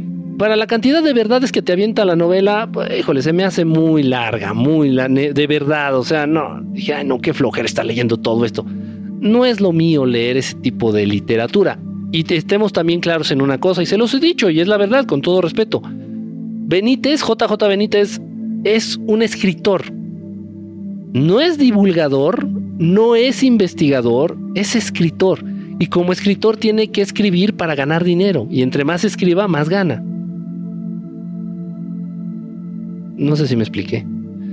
Yo vi otra dimensión, yo vi otra dimensión y estaban los grises. Yo tenía seis años, todos me dicen que estoy loco. No, no tienes por qué estar loco, Carlos. ¿Por qué vas a inventar algo así?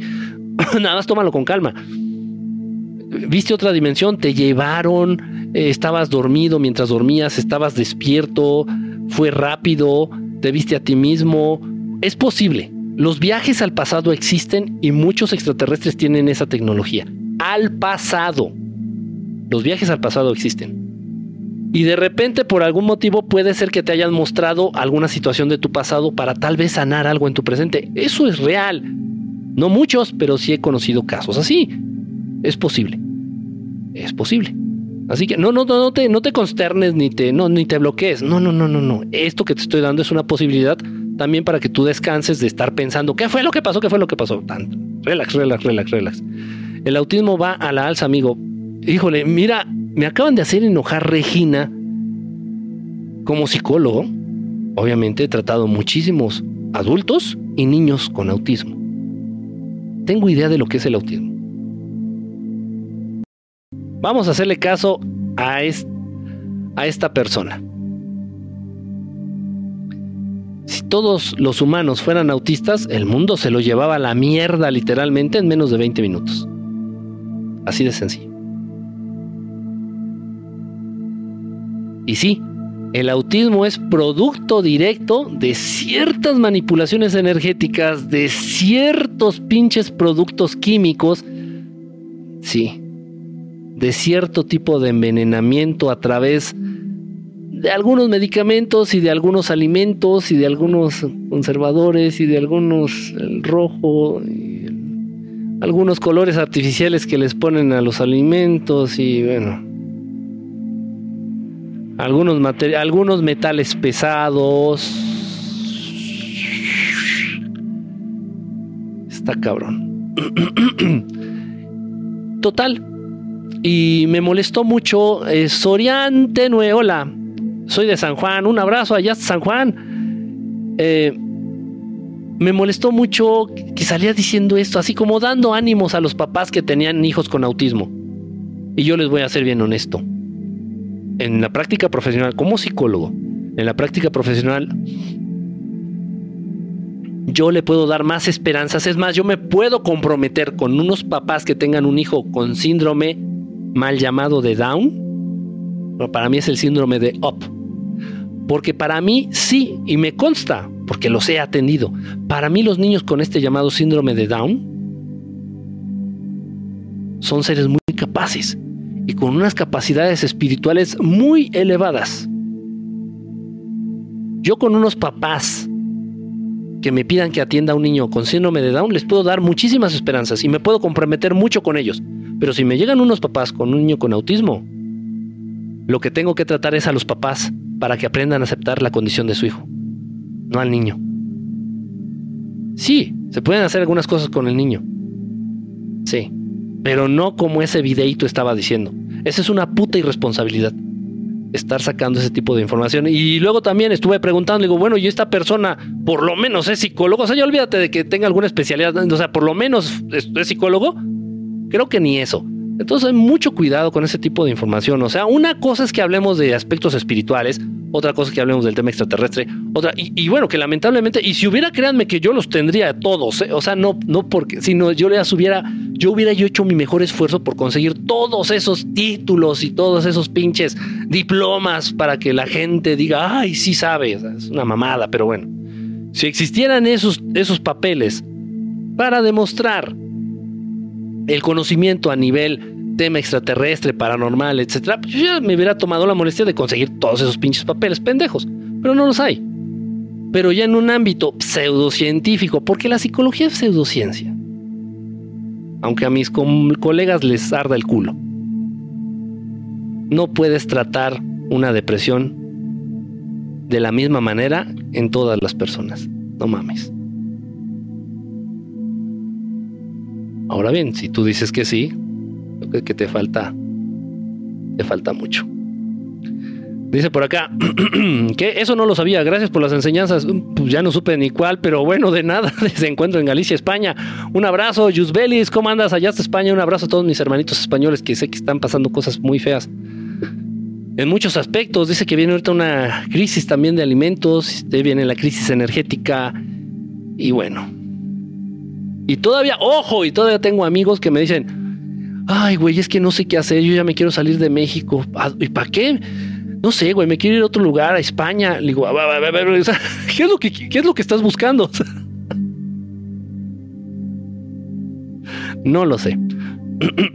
Atendiendo a los papás, sanarán los niños. También, también es, es cierto. Dice por acá que guay, Muxa mucha fortuna para ti, gracias. Este, quién sabe quién andan acá diciendo, dice Damián. Ah, lo que decía, esto del autismo se llama así misma sanadora. La que decía eso del autismo se llama así misma sanadora. Híjole, o sea, es que tenemos que entender. es que estamos sacando lo de los talleres. Tenemos que entender la raíz de las enfermedades. A la raíz a nivel biológico, a nivel anatómico, a nivel químico, a nivel social, a nivel psicológico, a nivel emocional. A nivel envenenamiento. O sea, son un chingo de posibilidades las que existen que dieron lugar a una enfermedad. No puede ser tan irresponsable como para salir. O sea, de verdad. O sea, si ustedes me traen un niño autista y me dices, oye, Kiki, a través de, de tu energía o a través de una canalización de energía podemos quitar el autismo, no. No. Es más fácil que te quite una, una hemiplegia que un autismo. Es complicado. No digo que no hay nada que hacer, entiéndase. Por supuesto, podemos atender al niño o a los adultos. Hay adultos con autismo. Yo he atendido más a adultos con autismo. ¿eh? Y sí, hay cosas que se pueden hacer, hay cosas con las que podemos tratar de jalarlos hacia acá. Pero bueno, cuidado, cuidado ahí, cuidado, cuidado. ¿Qué opinas de Pelonete? Pues, pues, pues, pues nada malo. pero íbamos a tener un, en vivo el día de ayer, viernes. Bueno, hace rato el viernes, pero no, no, no concretamos eh, la hora. Y bueno, pasaron los días y ya no supe qué, qué pasión ahí.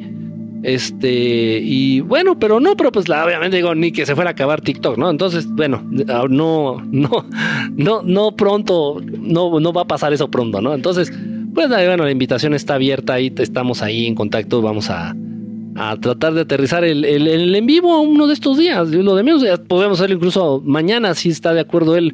Sería cuestión de dejarle un mensajito por ahí. Dice, ¿esa crisis energética será el apagón que tanto dicen? Eh, no, no va a dejar de haber luz. Lo que sí va a dejar de haber es gas. Pinche Putin.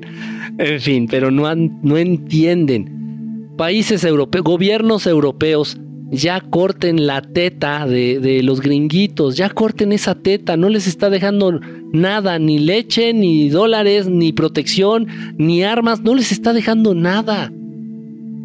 Gobiernos europeos, ya corten la teta de, de mamá, de mamá gringa, ya de mamá Biden, ya,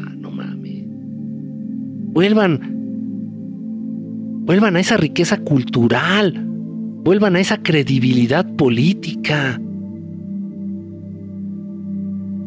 No, no extrañan quiénes eran en el Renacimiento. ¿No extrañan?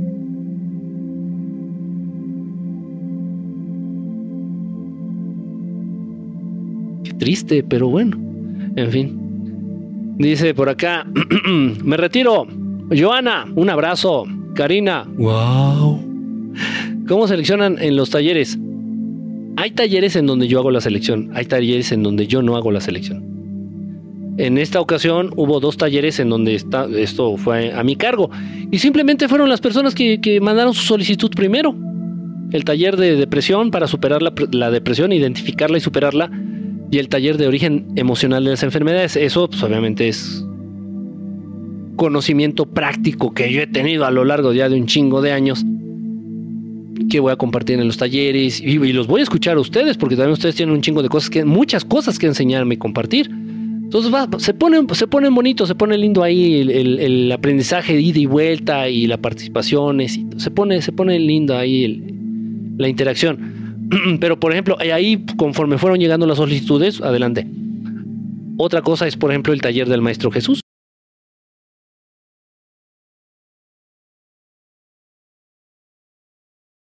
sí, tú no, tú sí. Y es más, ¿cómo voy a decidir algo así? Ya se los hice yo muchos, a muchos de, a muchos nuevos, mucha gente nueva que se interesó por los talleres, pues yo no los conozco. O sea, yo qué base tengo para decir, ay, este sí y este no, este me cae bien o este me cae mal. Ni los conozco. No tiene lógica. Entonces, pero ahí en ese taller, por ejemplo, en el que va a ser el maestro, las enseñanzas del maestro Jesús, ahí yo no intervine ni Dori, que es la que me ayudó. Bueno, Dori un poquito más, pero yo no. Ahí sí no. Igual, cuando son enseñanzas que no provienen directamente de mi conocimiento, yo no intervengo en, en esos talleres. O sea, para formarlos, para decidir quién entra y quién no, yo no meto ahí las manos. Y así siempre ha sido. Entonces tal vez en la tanda siguiente de talleres vamos a compartir porque ya, ya se platicó entonces vamos a compartir ahí algún tipo de enseñanza de nuestros hermanitos arturianos. Ese taller yo no lo voy a armar, o sea, yo no voy a decir, ay, tú sí, tú no, tú sí, tú no, no, ahí yo no, no puedo meter las manos en eso. tal vez eh, abra un taller, no sé, eh, es un decir, ¿no? No sé, este, mejorar este, tu técnica de lectura, yo qué sé. Y ese, pues como yo lo voy a dar directamente y pues yo me encargo de, del proceso de selección. Que no selecciono nada, repito, nada más conforme me van llegando las solicitudes, así los voy agarrando. y ya, nada más. Dice cambiar de dieta. Dice saludos desde Nueva York. La cueva de las ratas. muchísimas ratas ahí en Nueva York, de verdad. Qué, qué triste también ver tan descuidado. Eh, ahí. ¿Sabían ustedes que está mil veces más lindo? Este Chapultepec, por ejemplo, la Alameda mexicana que Central Park. ¿Y sabían ustedes que Central Park lo hicieron para copiar la Alameda que tienen allá en Ciudad de México, en el centro? Es en serio, ¿eh? Es en serio. O sea, no me acuerdo del nombre del arquitecto, no me acuerdo, vino a, este no, no sé, es que no era ni siquiera gringo. No era ni siquiera gringo. No, no sé cómo estuvo. Total que visitó la Alameda de México, el parquecito que está ahí en México, en la Ciudad de México, y dijo, oh, eso está bien chingón, eso está padrísimo. Y fue a Estados Unidos y dice, no, pues yo quiero que hagan esto, una cosa así. Y luego fue otra vez a México y, y le tomó fotos. Y total que Central Park está inspirado en la Alameda de la Ciudad de México. Y eh, dicen que está más bonita la Alameda. Eso sí, ya quién sabe. Pero no es triste de verdad ver cómo ha perdido también. Digo porque no se trata de que sean mejores cada vez. No se trata de mejorar y eso va para todos en sus vidas. No se trata de que todo el tiempo estés desafiando los límites. Se trata de que llegues a tu máximo, a tu clímax, te mantengas. Te mantengas y te mantengas y te mantengas. De eso se trata la vida. Porque es muy triste vivir eh, eh, tratando de superar constantemente el límite. Por eso se mueren muchos, por eso se mueren muchos deportistas. O no, es que hoy anoté dos goles, hoy anoté tres goles, quiero anotar más goles. Ah, no, para anotar más goles ya no tienes que, inyectarte en androlona, ya tienes que inyectarte clenbuterol, son esteroides. Entonces ya no vas a... Todos, todos los futbolistas se inyectan esteroides. Todos los beisbolistas se inyectan esteroides todos los deportistas se inyectan esteroides. Los que hacen ciclismo, los que hacen natación, todos. Uy, uy. Ay, no, no digas eso. no mamen. Total. Entonces, sí, así es. Entonces, fíjense bien, un futbolista común y corriente, un chamaco 18, 20, 22 años, el vivir, porque es parte de la Matrix, lo que te dice la Matrix, no, tienes que superarte, tienes que ser Tienes que buscar ser mejor y ya cuando seas mejor, convertirte en algo superior. Y entonces, pues, ¿qué mamada es esa? Espérate, no, no mames. No me das tiempo de estabilizar ni de crecer en este punto en donde al que ya llegué. Es más, ni siquiera me estás dando la pinche posibilidad de disfrutar el triunfo. Ni siquiera me estás dando la posibilidad de disfrutar el haber llegado aquí. Déjame disfrutar. Por lo menos, no, porque ya llegaste acá y el sistema está, uy, ahí te vas a quedar. Todavía te falta un cacho para arriba, ¿eh? Uy, no, todavía puedes. Y así es en las empresas. Te están chingue, chingue, pique, pique. ¿Para qué? Para sobre, sobre explotarte, para aprovecharse de ti, para aprovecharse de tu set de fortuna y fama y reconocimiento y a veces de tu hambre. ¿Eh? No, no, ¿a poco nada más te vas a, ¿a poco nada más a llegar a, a, gerente, güey? No, no mames. Puedes llegar a subdirector, no chingues, pero échale ganas, échale ganas. ¿Cómo vas a quedar? Imagínate qué, qué triste, que tus hijos se enteren que nomás fuiste un pinche mediocre gerente. No, qué diferencia. No, mi papá es subdirector. No, no mames. Échale ganas, Rodríguez. Échale ganas, pinche Rodríguez. O sea, llega más temprano, tráeme el café más calientito, este, lava mi carro más chingón. O sea, llévamelo, llévamelo a afinar mi carrito, échale ganas, Rodríguez, y vas a ver, puedes llegar a ser subdirector Ya está el pendejo de Rodríguez embarrando y entregando a la pinche vida por esa idea estúpida del sistema de la Matrix de que siempre tienes que ser más de donde. Relájate. No te dejan, no te dan oportunidad total. Ahí están los futbolistas. No, yo ya, yo ya estoy, ya pertenezco a la selección. Ya anoté dos goles por partido, anoto dos goles, pero quiero más. Ah, no, entonces te vamos a cambiar el esteroide, ya no te voy a inyectar nandrolona, y estoy diciendo las que se inyectan, ¿eh? Ya no te voy a inyectar nandrolona, te voy a tener que meter clembuterol. El clembuterol es lo que le inyectan a las vacas para que se pongan gordas y nalgonas. Y tenemos un ching, un chinguisísimo de futbolistas que jugando ¡uh! se caen ahí, les da el pinche paro cardíaco, ¡uh! caen como pinches ratas tiesas ahí en el campo de fútbol. Güey, pero si te estás inyectando un esteroide, un anabólico esteroide que es de uso veterinario para el rendimiento físico, ¿qué esperabas? ¿Que te salieran alas, pendejo? total, pero así está el sistema, ¿no? Así está el sistema. Y también ese es un tema muy, muy delicado, ¿eh? Y como también he, trabajado, siempre que fui maestro, también estuve trabajando como entrenador en algunos gimnasios. De maestro no vives, de maestro no comes. Apenas si te alcanza para pagar el transporte público. O la gasolina de la moto. Entonces yo veía, yo veía que el, incremento en el uso de estas mierdas de los esteroides, este, a la alza, sí, y llegaban abiertamente, este, oiga, entrenador, usted no vende, no, no me consiguen, no, no, no, ni madres. Y si yo te veo consumiendo esas mierdas, te vas a la chingada de aquí. Usted no es nadie para correrme, ¿cómo no, cabrón? Eso está prohibido, aquí no puedes meterte tus pinches drogas Ah, pero encontrabas jeringas ahí en los, en los botes de basura ahí de los baños. Y ya nomás te enterabas, no, es que fulanito se infartó, no es que Perenganito iba manejando y le dio un derrame cerebral y, güey. Te inyectas sustancias increíblemente poderosas y venenosas para tu organismo. ¿Y qué querías? Que te aumentaran la expectativa de vida, seas pendejo. Es, es, es grave, ¿eh? Ojo con eso. Ojo con eso, porque también, y aunque, aunque digan, ay, aunque se me espanten, y en todos los putos gimnasios del mundo se utilizan esas chingaderas. Tengan mucho cuidado. Si va tu hijo, es más, hasta tu esposo.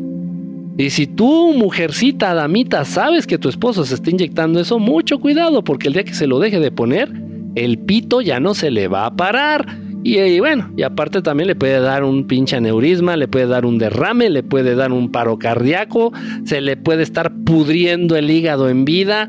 Olvídate. Pero pues, y yo lo vi. Muchas mujeres incentivando así de que, ay no, pero es que se está poniendo bien mamado y se está poniendo pendeja. El día que se deje de inyectar eso se va a morir, literal, se va a morir. No nomás va a dejar de coger, se va a morir. Ya están las pendejas aplaudiendo. Ah, en fin, bueno, ya. Rodríguez con rodillera. ah, como eres, Javier, te pasaste. ya me voy a casa de la barraca en Jalisco, en la naturaleza. Ay, qué rico. Qué rico. En ventas, si vende 5, quieren 10. Soul, exactamente. Mi querida Alma Gravix. jajaja, ja, ja, dice. Ah, dice muy cierto. Y en el área de ventas más. Sí, sí, también igual en alguna ocasión estuve también vendiendo, eh, trabajando para, trabajando en ventas. Y te piden y te piden más y te piden más. bueno, espérame, entonces ¿cuál es el límite? En tu mente, el límite está en tu mente. Chingas a tu madre, cabrón. Pues sí, claro, el límite está en mi mente. Entre más venda, más rico te hago. Chingas a tu madre. Mucho cuidado, mucho cuidado no es lo que ya gente piensa. Estados Unidos no es lo que la gente piensa. Este país está re jodido.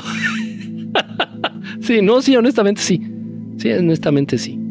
Y, y, muchos hermanitos, de verdad, todavía a la fecha, día de hoy, muchos hermanitos cubanos, no, no, es que no puede estar peor que aquí en la isla, no, no, no puede estar peor que, que aquí en la isla. No, ¿Cómo no, güey? No tienes idea. No tienes idea. Y tengo familiares en Estados Unidos, se enfermaron y tenían que hacerle una intervención. bueno, es mi tía política, el hijo de mi tía política. Tuvo necesidad de una operación importante, cara, muy cara. Eh, tenía que ver con el intestino, una cosa así. Fíjense bien, ciudadanos americanos y tuvieron que irse a la isla de Cuba a recibir servicio médico gratuito. Los gringos yendo a pedir auxilio a Cuba y los cubanos anhelando por llegar a Gringolandia. Y las rubias quieren ser morenas y las morenas quieren ser rubias. Y las planas quieren tener chichotas y las que tienen chichotas quieren que se les bajen.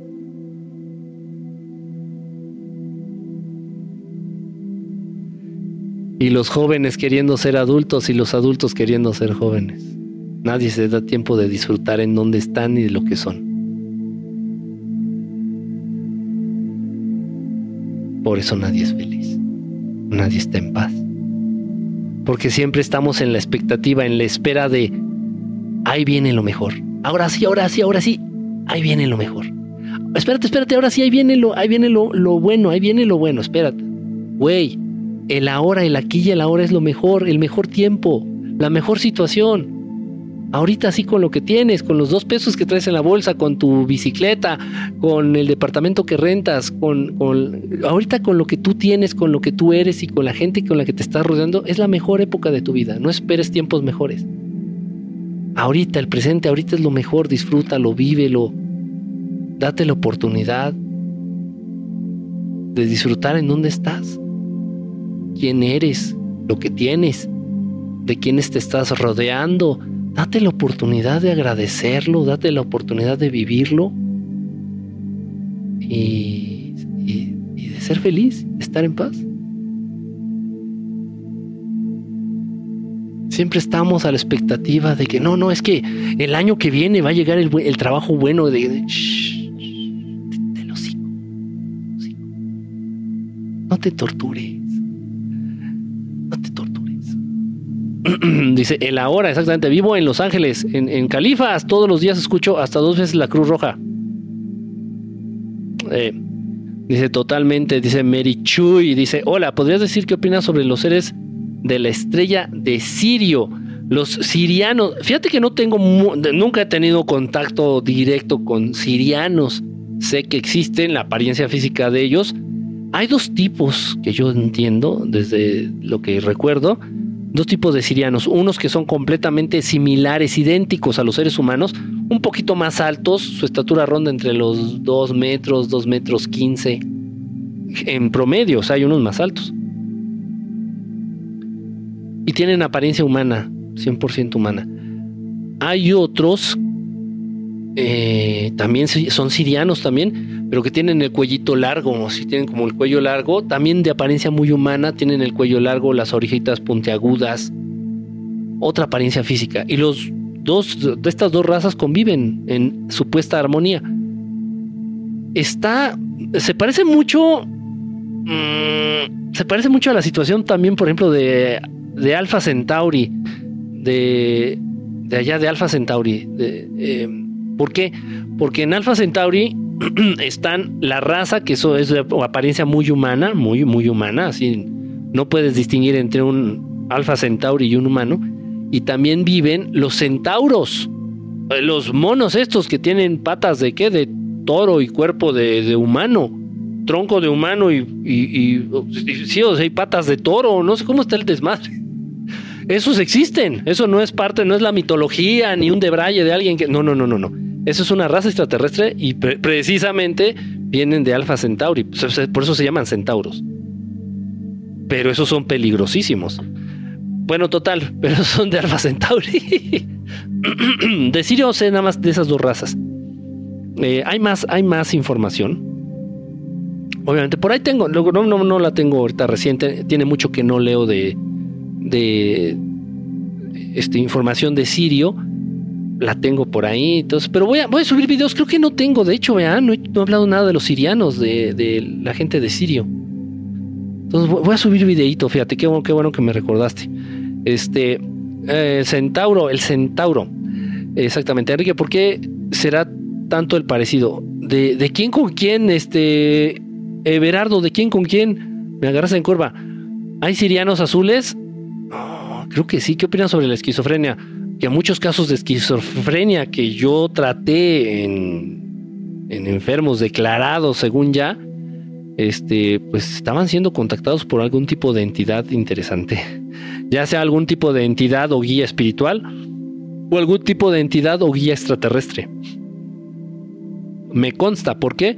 Porque de pronto estas personas supuestamente esquizofrénicas, no con una situación esquizoide, ya totalmente declaradas con un cuadro de esquizofrenia, estas personitas de pronto tenían acceso a información que decías, ¿de dónde chingados, de dónde sacó esta información?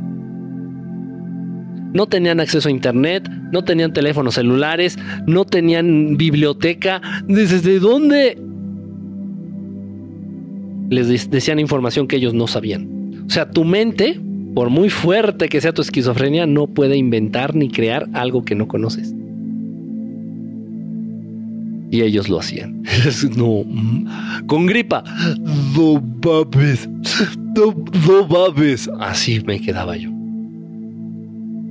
Eh, ¿Existe como tal esquizofrenia? Eh, ¿Qué pasa cuando te das cuenta, cuando eres una persona extremadamente sensible y te das cuenta de que nunca vas a llegar a ser el presidente o el rey de tu país? Nada. Construyes tu propio mundo, construyes tu propio país en el cual vas a poder ser rey.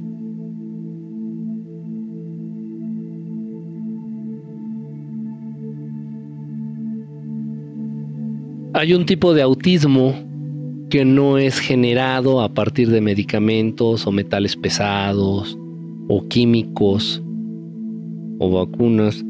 Hay un autismo que es un autismo como mm, eh, eh, producto de un proceso más emocional psicológico.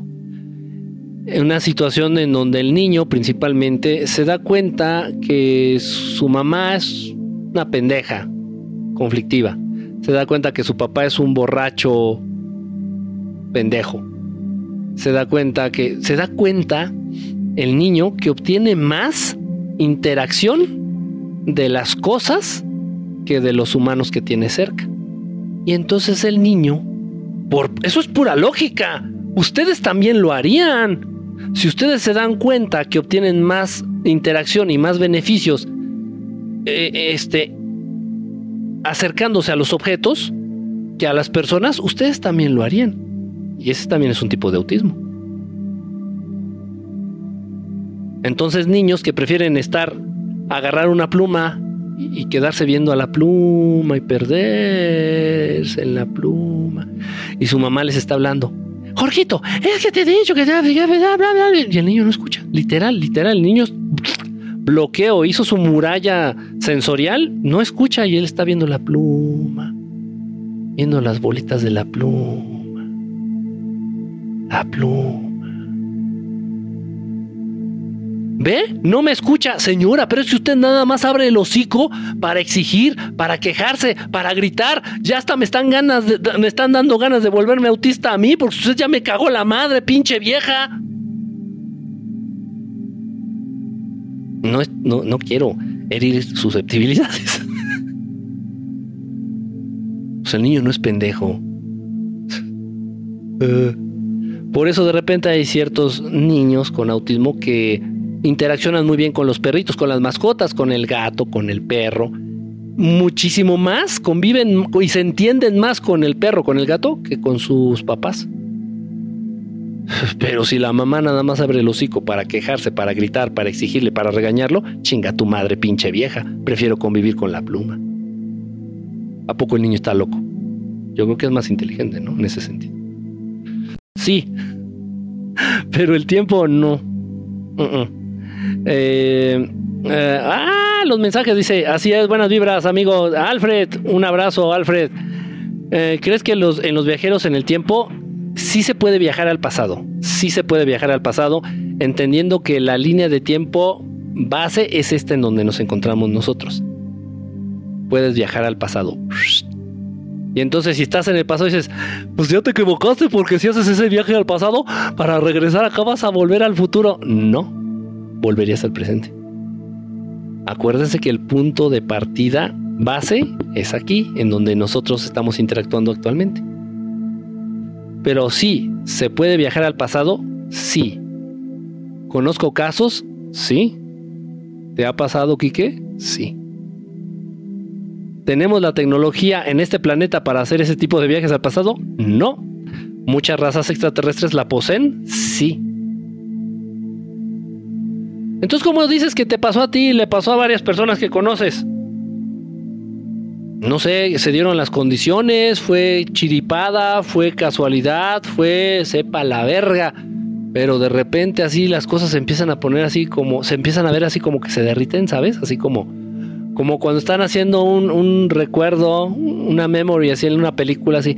Me acuerdo que cuando iba a la primera y se empiezan a hacer las cosas haciendo, así se empieza a hacer todo a tu alrededor, tú así. ¿Qué pedo? ¿Qué pedo? ¿Qué pedo? ¿Qué pedo? ¿Qué pedo? Y apareces en otro lugar, en otro tiempo, en el pasado. Sepa la chingada cómo pasa eso. No tengo ni idea, no tengo ni idea. Pero pasa.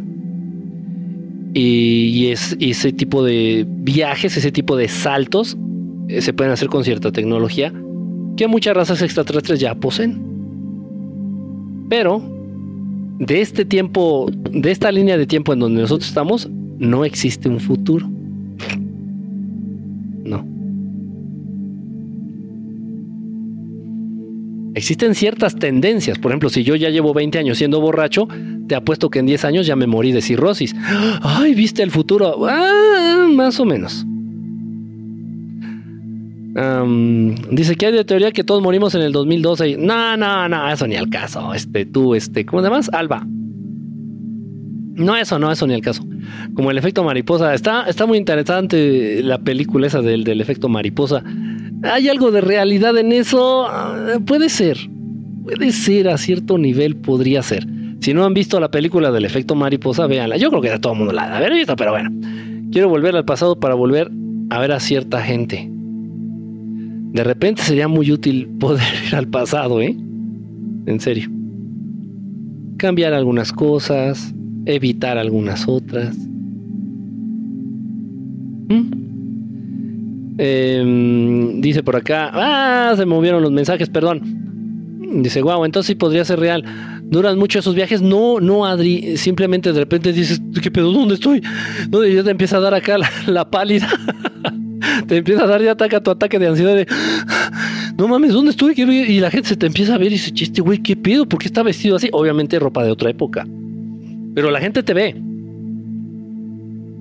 Y no, no se ve todo a blanco y negro. ¿Ya vieron cómo la televisión les enferma la pinche mente? ¿Cómo preguntan eso? Oye, Kiki, cuando haces los viajes al pasado todo está en blanco y negro. No mames, no mames. La pinche televisión y Hollywood te tienen bien cagado el cerebro. no, todo se ve a color. y no duran mucho, duran cuestión de dos minutos. Y ya cuando estás más o menos viendo dónde estás o das, das el salto otra vez hacia el presente. Em, ay, se me fueron. ¿En qué año fuiste? No, pues no sé, Wendy, no, no sé. Me hubiera gustado aparecer al lado de un puesto de periódicos. o, al lado de algún lado, así que dijera, usted se encuentra en 1800 o algo, ¿no? Periódico marca Acme. Fecha de hoy, 1800, no sé, algo. Pues no tienes ni idea. Te puedes dar idea. Ha habido, gente que hace estos viajes y de repente ve, por ejemplo, tipo de carro diferente o carruajes o, o gente andando en caballo. O sea, cosas así, pero pues no sabes. En ningún lado hay un letrero con el año en el que estamos viviendo. no sé, es raro. A mí me pasó eso de niña y no sabía por qué, pero nadie me creía. No, es que sí pasan, esas cosas pasan. Son reales, créanme, son reales. A mí me pasó. A mí me ha pasado. A una tía mía también le ha pasado. A varios pacientes, pacientes de consulta psicología, también les ha pasado. Pero ellos me lo dicen así como en secreto de confesión y todos apenados. Ay, ¿le puedo platicar algo? Pero no vaya a pensar que estoy loca. No, ¿cómo cree? Yo no. No, no, no. Y, te, y me platican, no, es que me pasó esto. Abrí la puerta del baño, entré al baño y de repente no era el baño, era otro lugar, pero no estaba drogada y no estaba dormida, pero ella sí súper preocupada. Digo, miren, esas cosas pueden ser. Obviamente, pues les tengo que dar una explicación un poquito más. Si ellos acudieron a ver a un psicólogo, pues tengo que darles una opinión un poquito más apegada a lo que les diré a un psicólogo. No, miren, hay muchas cosas dentro de la física cuántica que no entendemos hay un mundo de posibilidades a ese tipo de fenómenos, etcétera. Este, pero sí, mucha gente, en pacientes me lo han confesado. Dice, sí, ha pasado un montón de veces. Ay, en la madre. Dice por acá, ah, dice, ¿cómo someto a un arcángel? Ni te les acerques, no te les acerques, son cabroncitos. ¿Qué piensas de los viajes astrales? Se puede aprender mucho de los viajes astrales, es muy real. ¿No sentiste miedo? Sí, sí, sí, sí, sí. Yo, no mames, no, pues no entiendes, ¿y tú dónde estoy?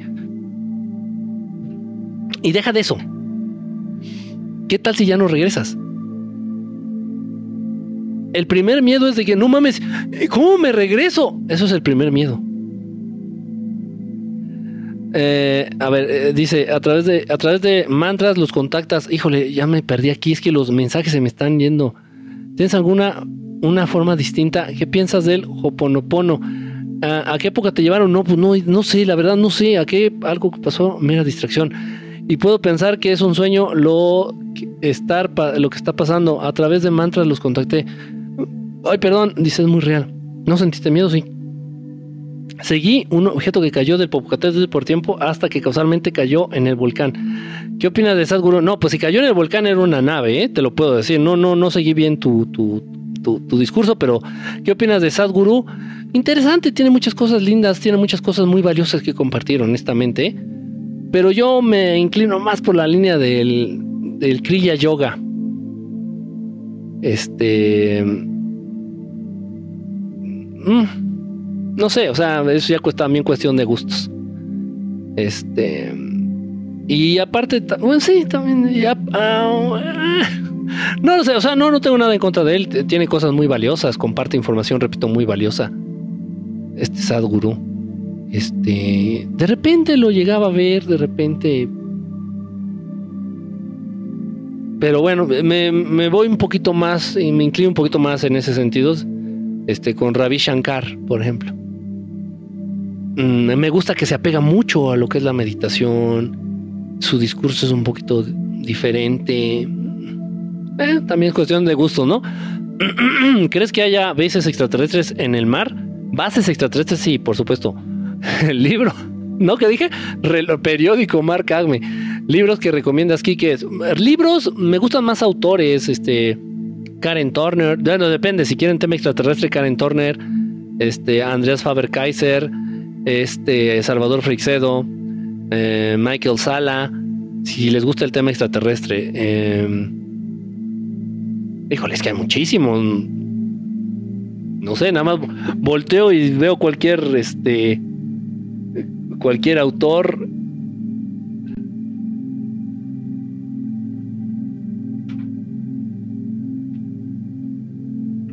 Este libro de Omnis es muy bueno, ¿eh? 50 años de OVNI, las mejores evidencias. Está, está muy interesante, sí trae, trae muchos casos. 50 años de ovnis, las mejores evidencias. Trae muchos casos, es como una bitácora de casos muy famosos, casos contemporáneos, época contemporánea, desde 1960, una cosa así, y trae muchísimos casos, unos ya muy conocidos, otros no tan conocidos, pero muy interesantes. Y es que también lo que uno tiene que hacer cuando está en estas cosas es estudiar, estudiar ya lo que ya está comprobado, lo que ya está escrito, lo que ya no se tiene que comprobar, no sé si me explico. Entonces, lo que ya está asentado, porque también es muy importante que tú tengas puntos de comparación. Por ejemplo, ahorita que me preguntaron, dice, oye, Kike, este, es normal que pase esto, que, que de repente yo vea unos seres azules que tal, tal, tal, tal, y eran así, tal, tal, tal. Yo no he tenido contacto con todos los extraterrestres que existen en el universo, o sea, ni con el 1% de ellos, ¿no? Pero entonces te documentas, estudias un poquito, dices, oh, eso, eso suena muy parecido al caso, a un caso que leí de tal, tal, tal, ah, ok. ya te das más idea, puedes aportarle un poquito más a la persona. Este, en caso de que esté solicitando información, ayuda o nada más pues, que, tal vez quiera que, ser escuchada, ¿no? La persona. No sé, pero entonces te tienes que documentar, tienes que estudiar los casos. Pues tengo muchos libros así de casos. Este es un libro muy interesante. El autor. Ahorita se los digo. Mm, sobre un texto de Bruno Cardeñosa. Bruno Cardeñosa. Vale. No me acordaba de su, de su nombre. Bruno, ah, viene acá abajo. Bruno Cardeñosa. Ahí está. No me acordaba del nombre, ¿eh?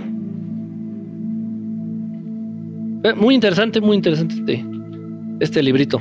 Lo he, lo he estado retomando así de repente aquí que tengo mis cinco minutitos libres y lo he estado volviendo a leer. Eh, dice, eh, ah, perdón. Chihuahua, pinches mensajes, pero ustedes. Eh, dice, ¿qué opinas de la serpiente de del cielo? ¿Cuál serpiente del cielo, Sofi? Se comparte tus experiencias. ¿Cómo existe Dios? No logro entender qué es o cómo sería es una energía, está en todos lados, este Alex, tú no lo esperes ver en el cielo o que mira, te voy a dar las coordenadas en dónde está la casa de Dios. No, Dios está en todos lados, Dios abarca todo, todo, todo, todo. Está en ti, está en tu interior, está en todas las cosas, en lo que existe y en lo que no existe, está en todo. Fusionarse con él es fusionarse con el todo. O sea, Dios está en todos lados. No existe un cielo, no existe un infierno, no existe un lugar específico donde está Dios. Y a la derecha del no, o qué mamadas. No, no. Y Dios no tiene una forma así física definida ni limitada, delimitada por un contorno, por un cuerpo. Es una energía, la energía más poderosa, la energía que mantiene a los planetas en su lugar, la energía que mantiene a las partículas subatómicas en su lugar, la energía que hace que tu corazón empiece a latir por primera vez. Eso es Dios. Esa energía se llama amor. El amor es una energía, no un sentimiento. Es una energía. Es lo que le da, es lo que hace vivir, girar, moverse y existir al, universo. No nada más al planeta, al universo entero. Dice, ¿crees que haya... Ah, me encanta escuchar lo que dices. Dice, tanta razón que tienes. Die, die Lucero Aquí andamos, brother. Gracias, gracias por estar aquí. Uy, uy, pinches mensajes.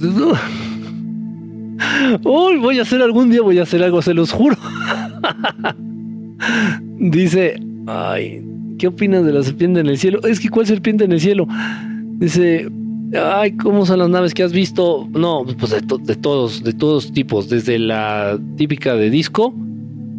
¿Podrías explicar cómo es que un humano puede generar más energía vital que un pleiadiano? Es que no la tienes que generar. ¿Quién dijo esto? Bebote. No la tienes que generar. Ya está en ti. El nivel de energía normal con el cual se mueve un ser humano es más elevado que la energía, por ejemplo, que, necesitan los hermanos pleiadianos. Les voy a decir un dato bien interesante. La energía se transforma y se manifiesta de muchas maneras. Cuando tú te estás muriendo, estás teniendo una fuga, una pérdida impresionante de energía vital. Cuando estás perdiendo la vida, cuando te estás muriendo. Y obviamente, una de estas manifestaciones físicas de la pérdida de energía, de la pérdida de la vida, es la baja en la temperatura. Les voy a decir algo bien interesante, un dato muy interesante. Los seres humanos son de los seres inteligentes con la temperatura más elevada, pues de muchísimas razas. ¿Cómo? Y, por ejemplo, si hablamos de reptilianos, güey, son de sangre fría. Los reptilianos están manejando una... Estoy hablando en promedio, nunca agarré un termómetro, me van a preguntar, ¿y les pusiste el termómetro? No. Pero eso sí, ese dato sí me lo compartieron. Que los seres humanos... va a sonar albur, ya lo sé que los seres humanos son muy calientes. Y sí. no, o sea que la temperatura corporal a la que se manejan los seres humanos es muy alta. Muy alta. Güey, 36 grados, 37, casi 40 grados Es mucho. Es muchísimo. ¿Y de dónde viene ese, calor? Pues es una manifestación de la, de la energía. Tienen mucha energía los seres humanos, a los bebés que tienen esta energía, que están generando esta energía, que le están manejando. No se han dado cuenta que los bebés son muy calientitos. Los bebés, estás cargando un bebé y empiezas a sudar. Tú, ay, pinche máquina generadora de calor. Parece que estás cargando ahí un pedazo de, de uranio. Está, desprende mucho calor. Los bebés. Este. Eh, sí, es una manifestación de la energía, calor este, se está este, perdiendo cierta cantidad de energía a través del calor. No tienen que hacer nada, simplemente tienen que aprender a aprovechar esa energía, nada más, a, canalizarla, a enfocarla. ¿Qué pasa con la luz del sol? Pues está así como que pues, cae así pareja en todo el planeta. Imagínense si de pronto toda la energía del sol, todo el calor y la luz del sol la concentráramos en un puntito común. Rayo láser, así. En este puntito concentráramos todo el calor y la luz del sol. No mames, sería el rayo más poderoso del universo. Imaginen que ustedes hicieran lo mismo con la energía que existe en sus cuerpos sería algo impresionante. ¿Cómo conocer un posible futuro? Hay maneras, te puedes acercar, por ejemplo, si quieres tener algún conocimiento del futuro, te puedes acercar a, esferas de orden superior,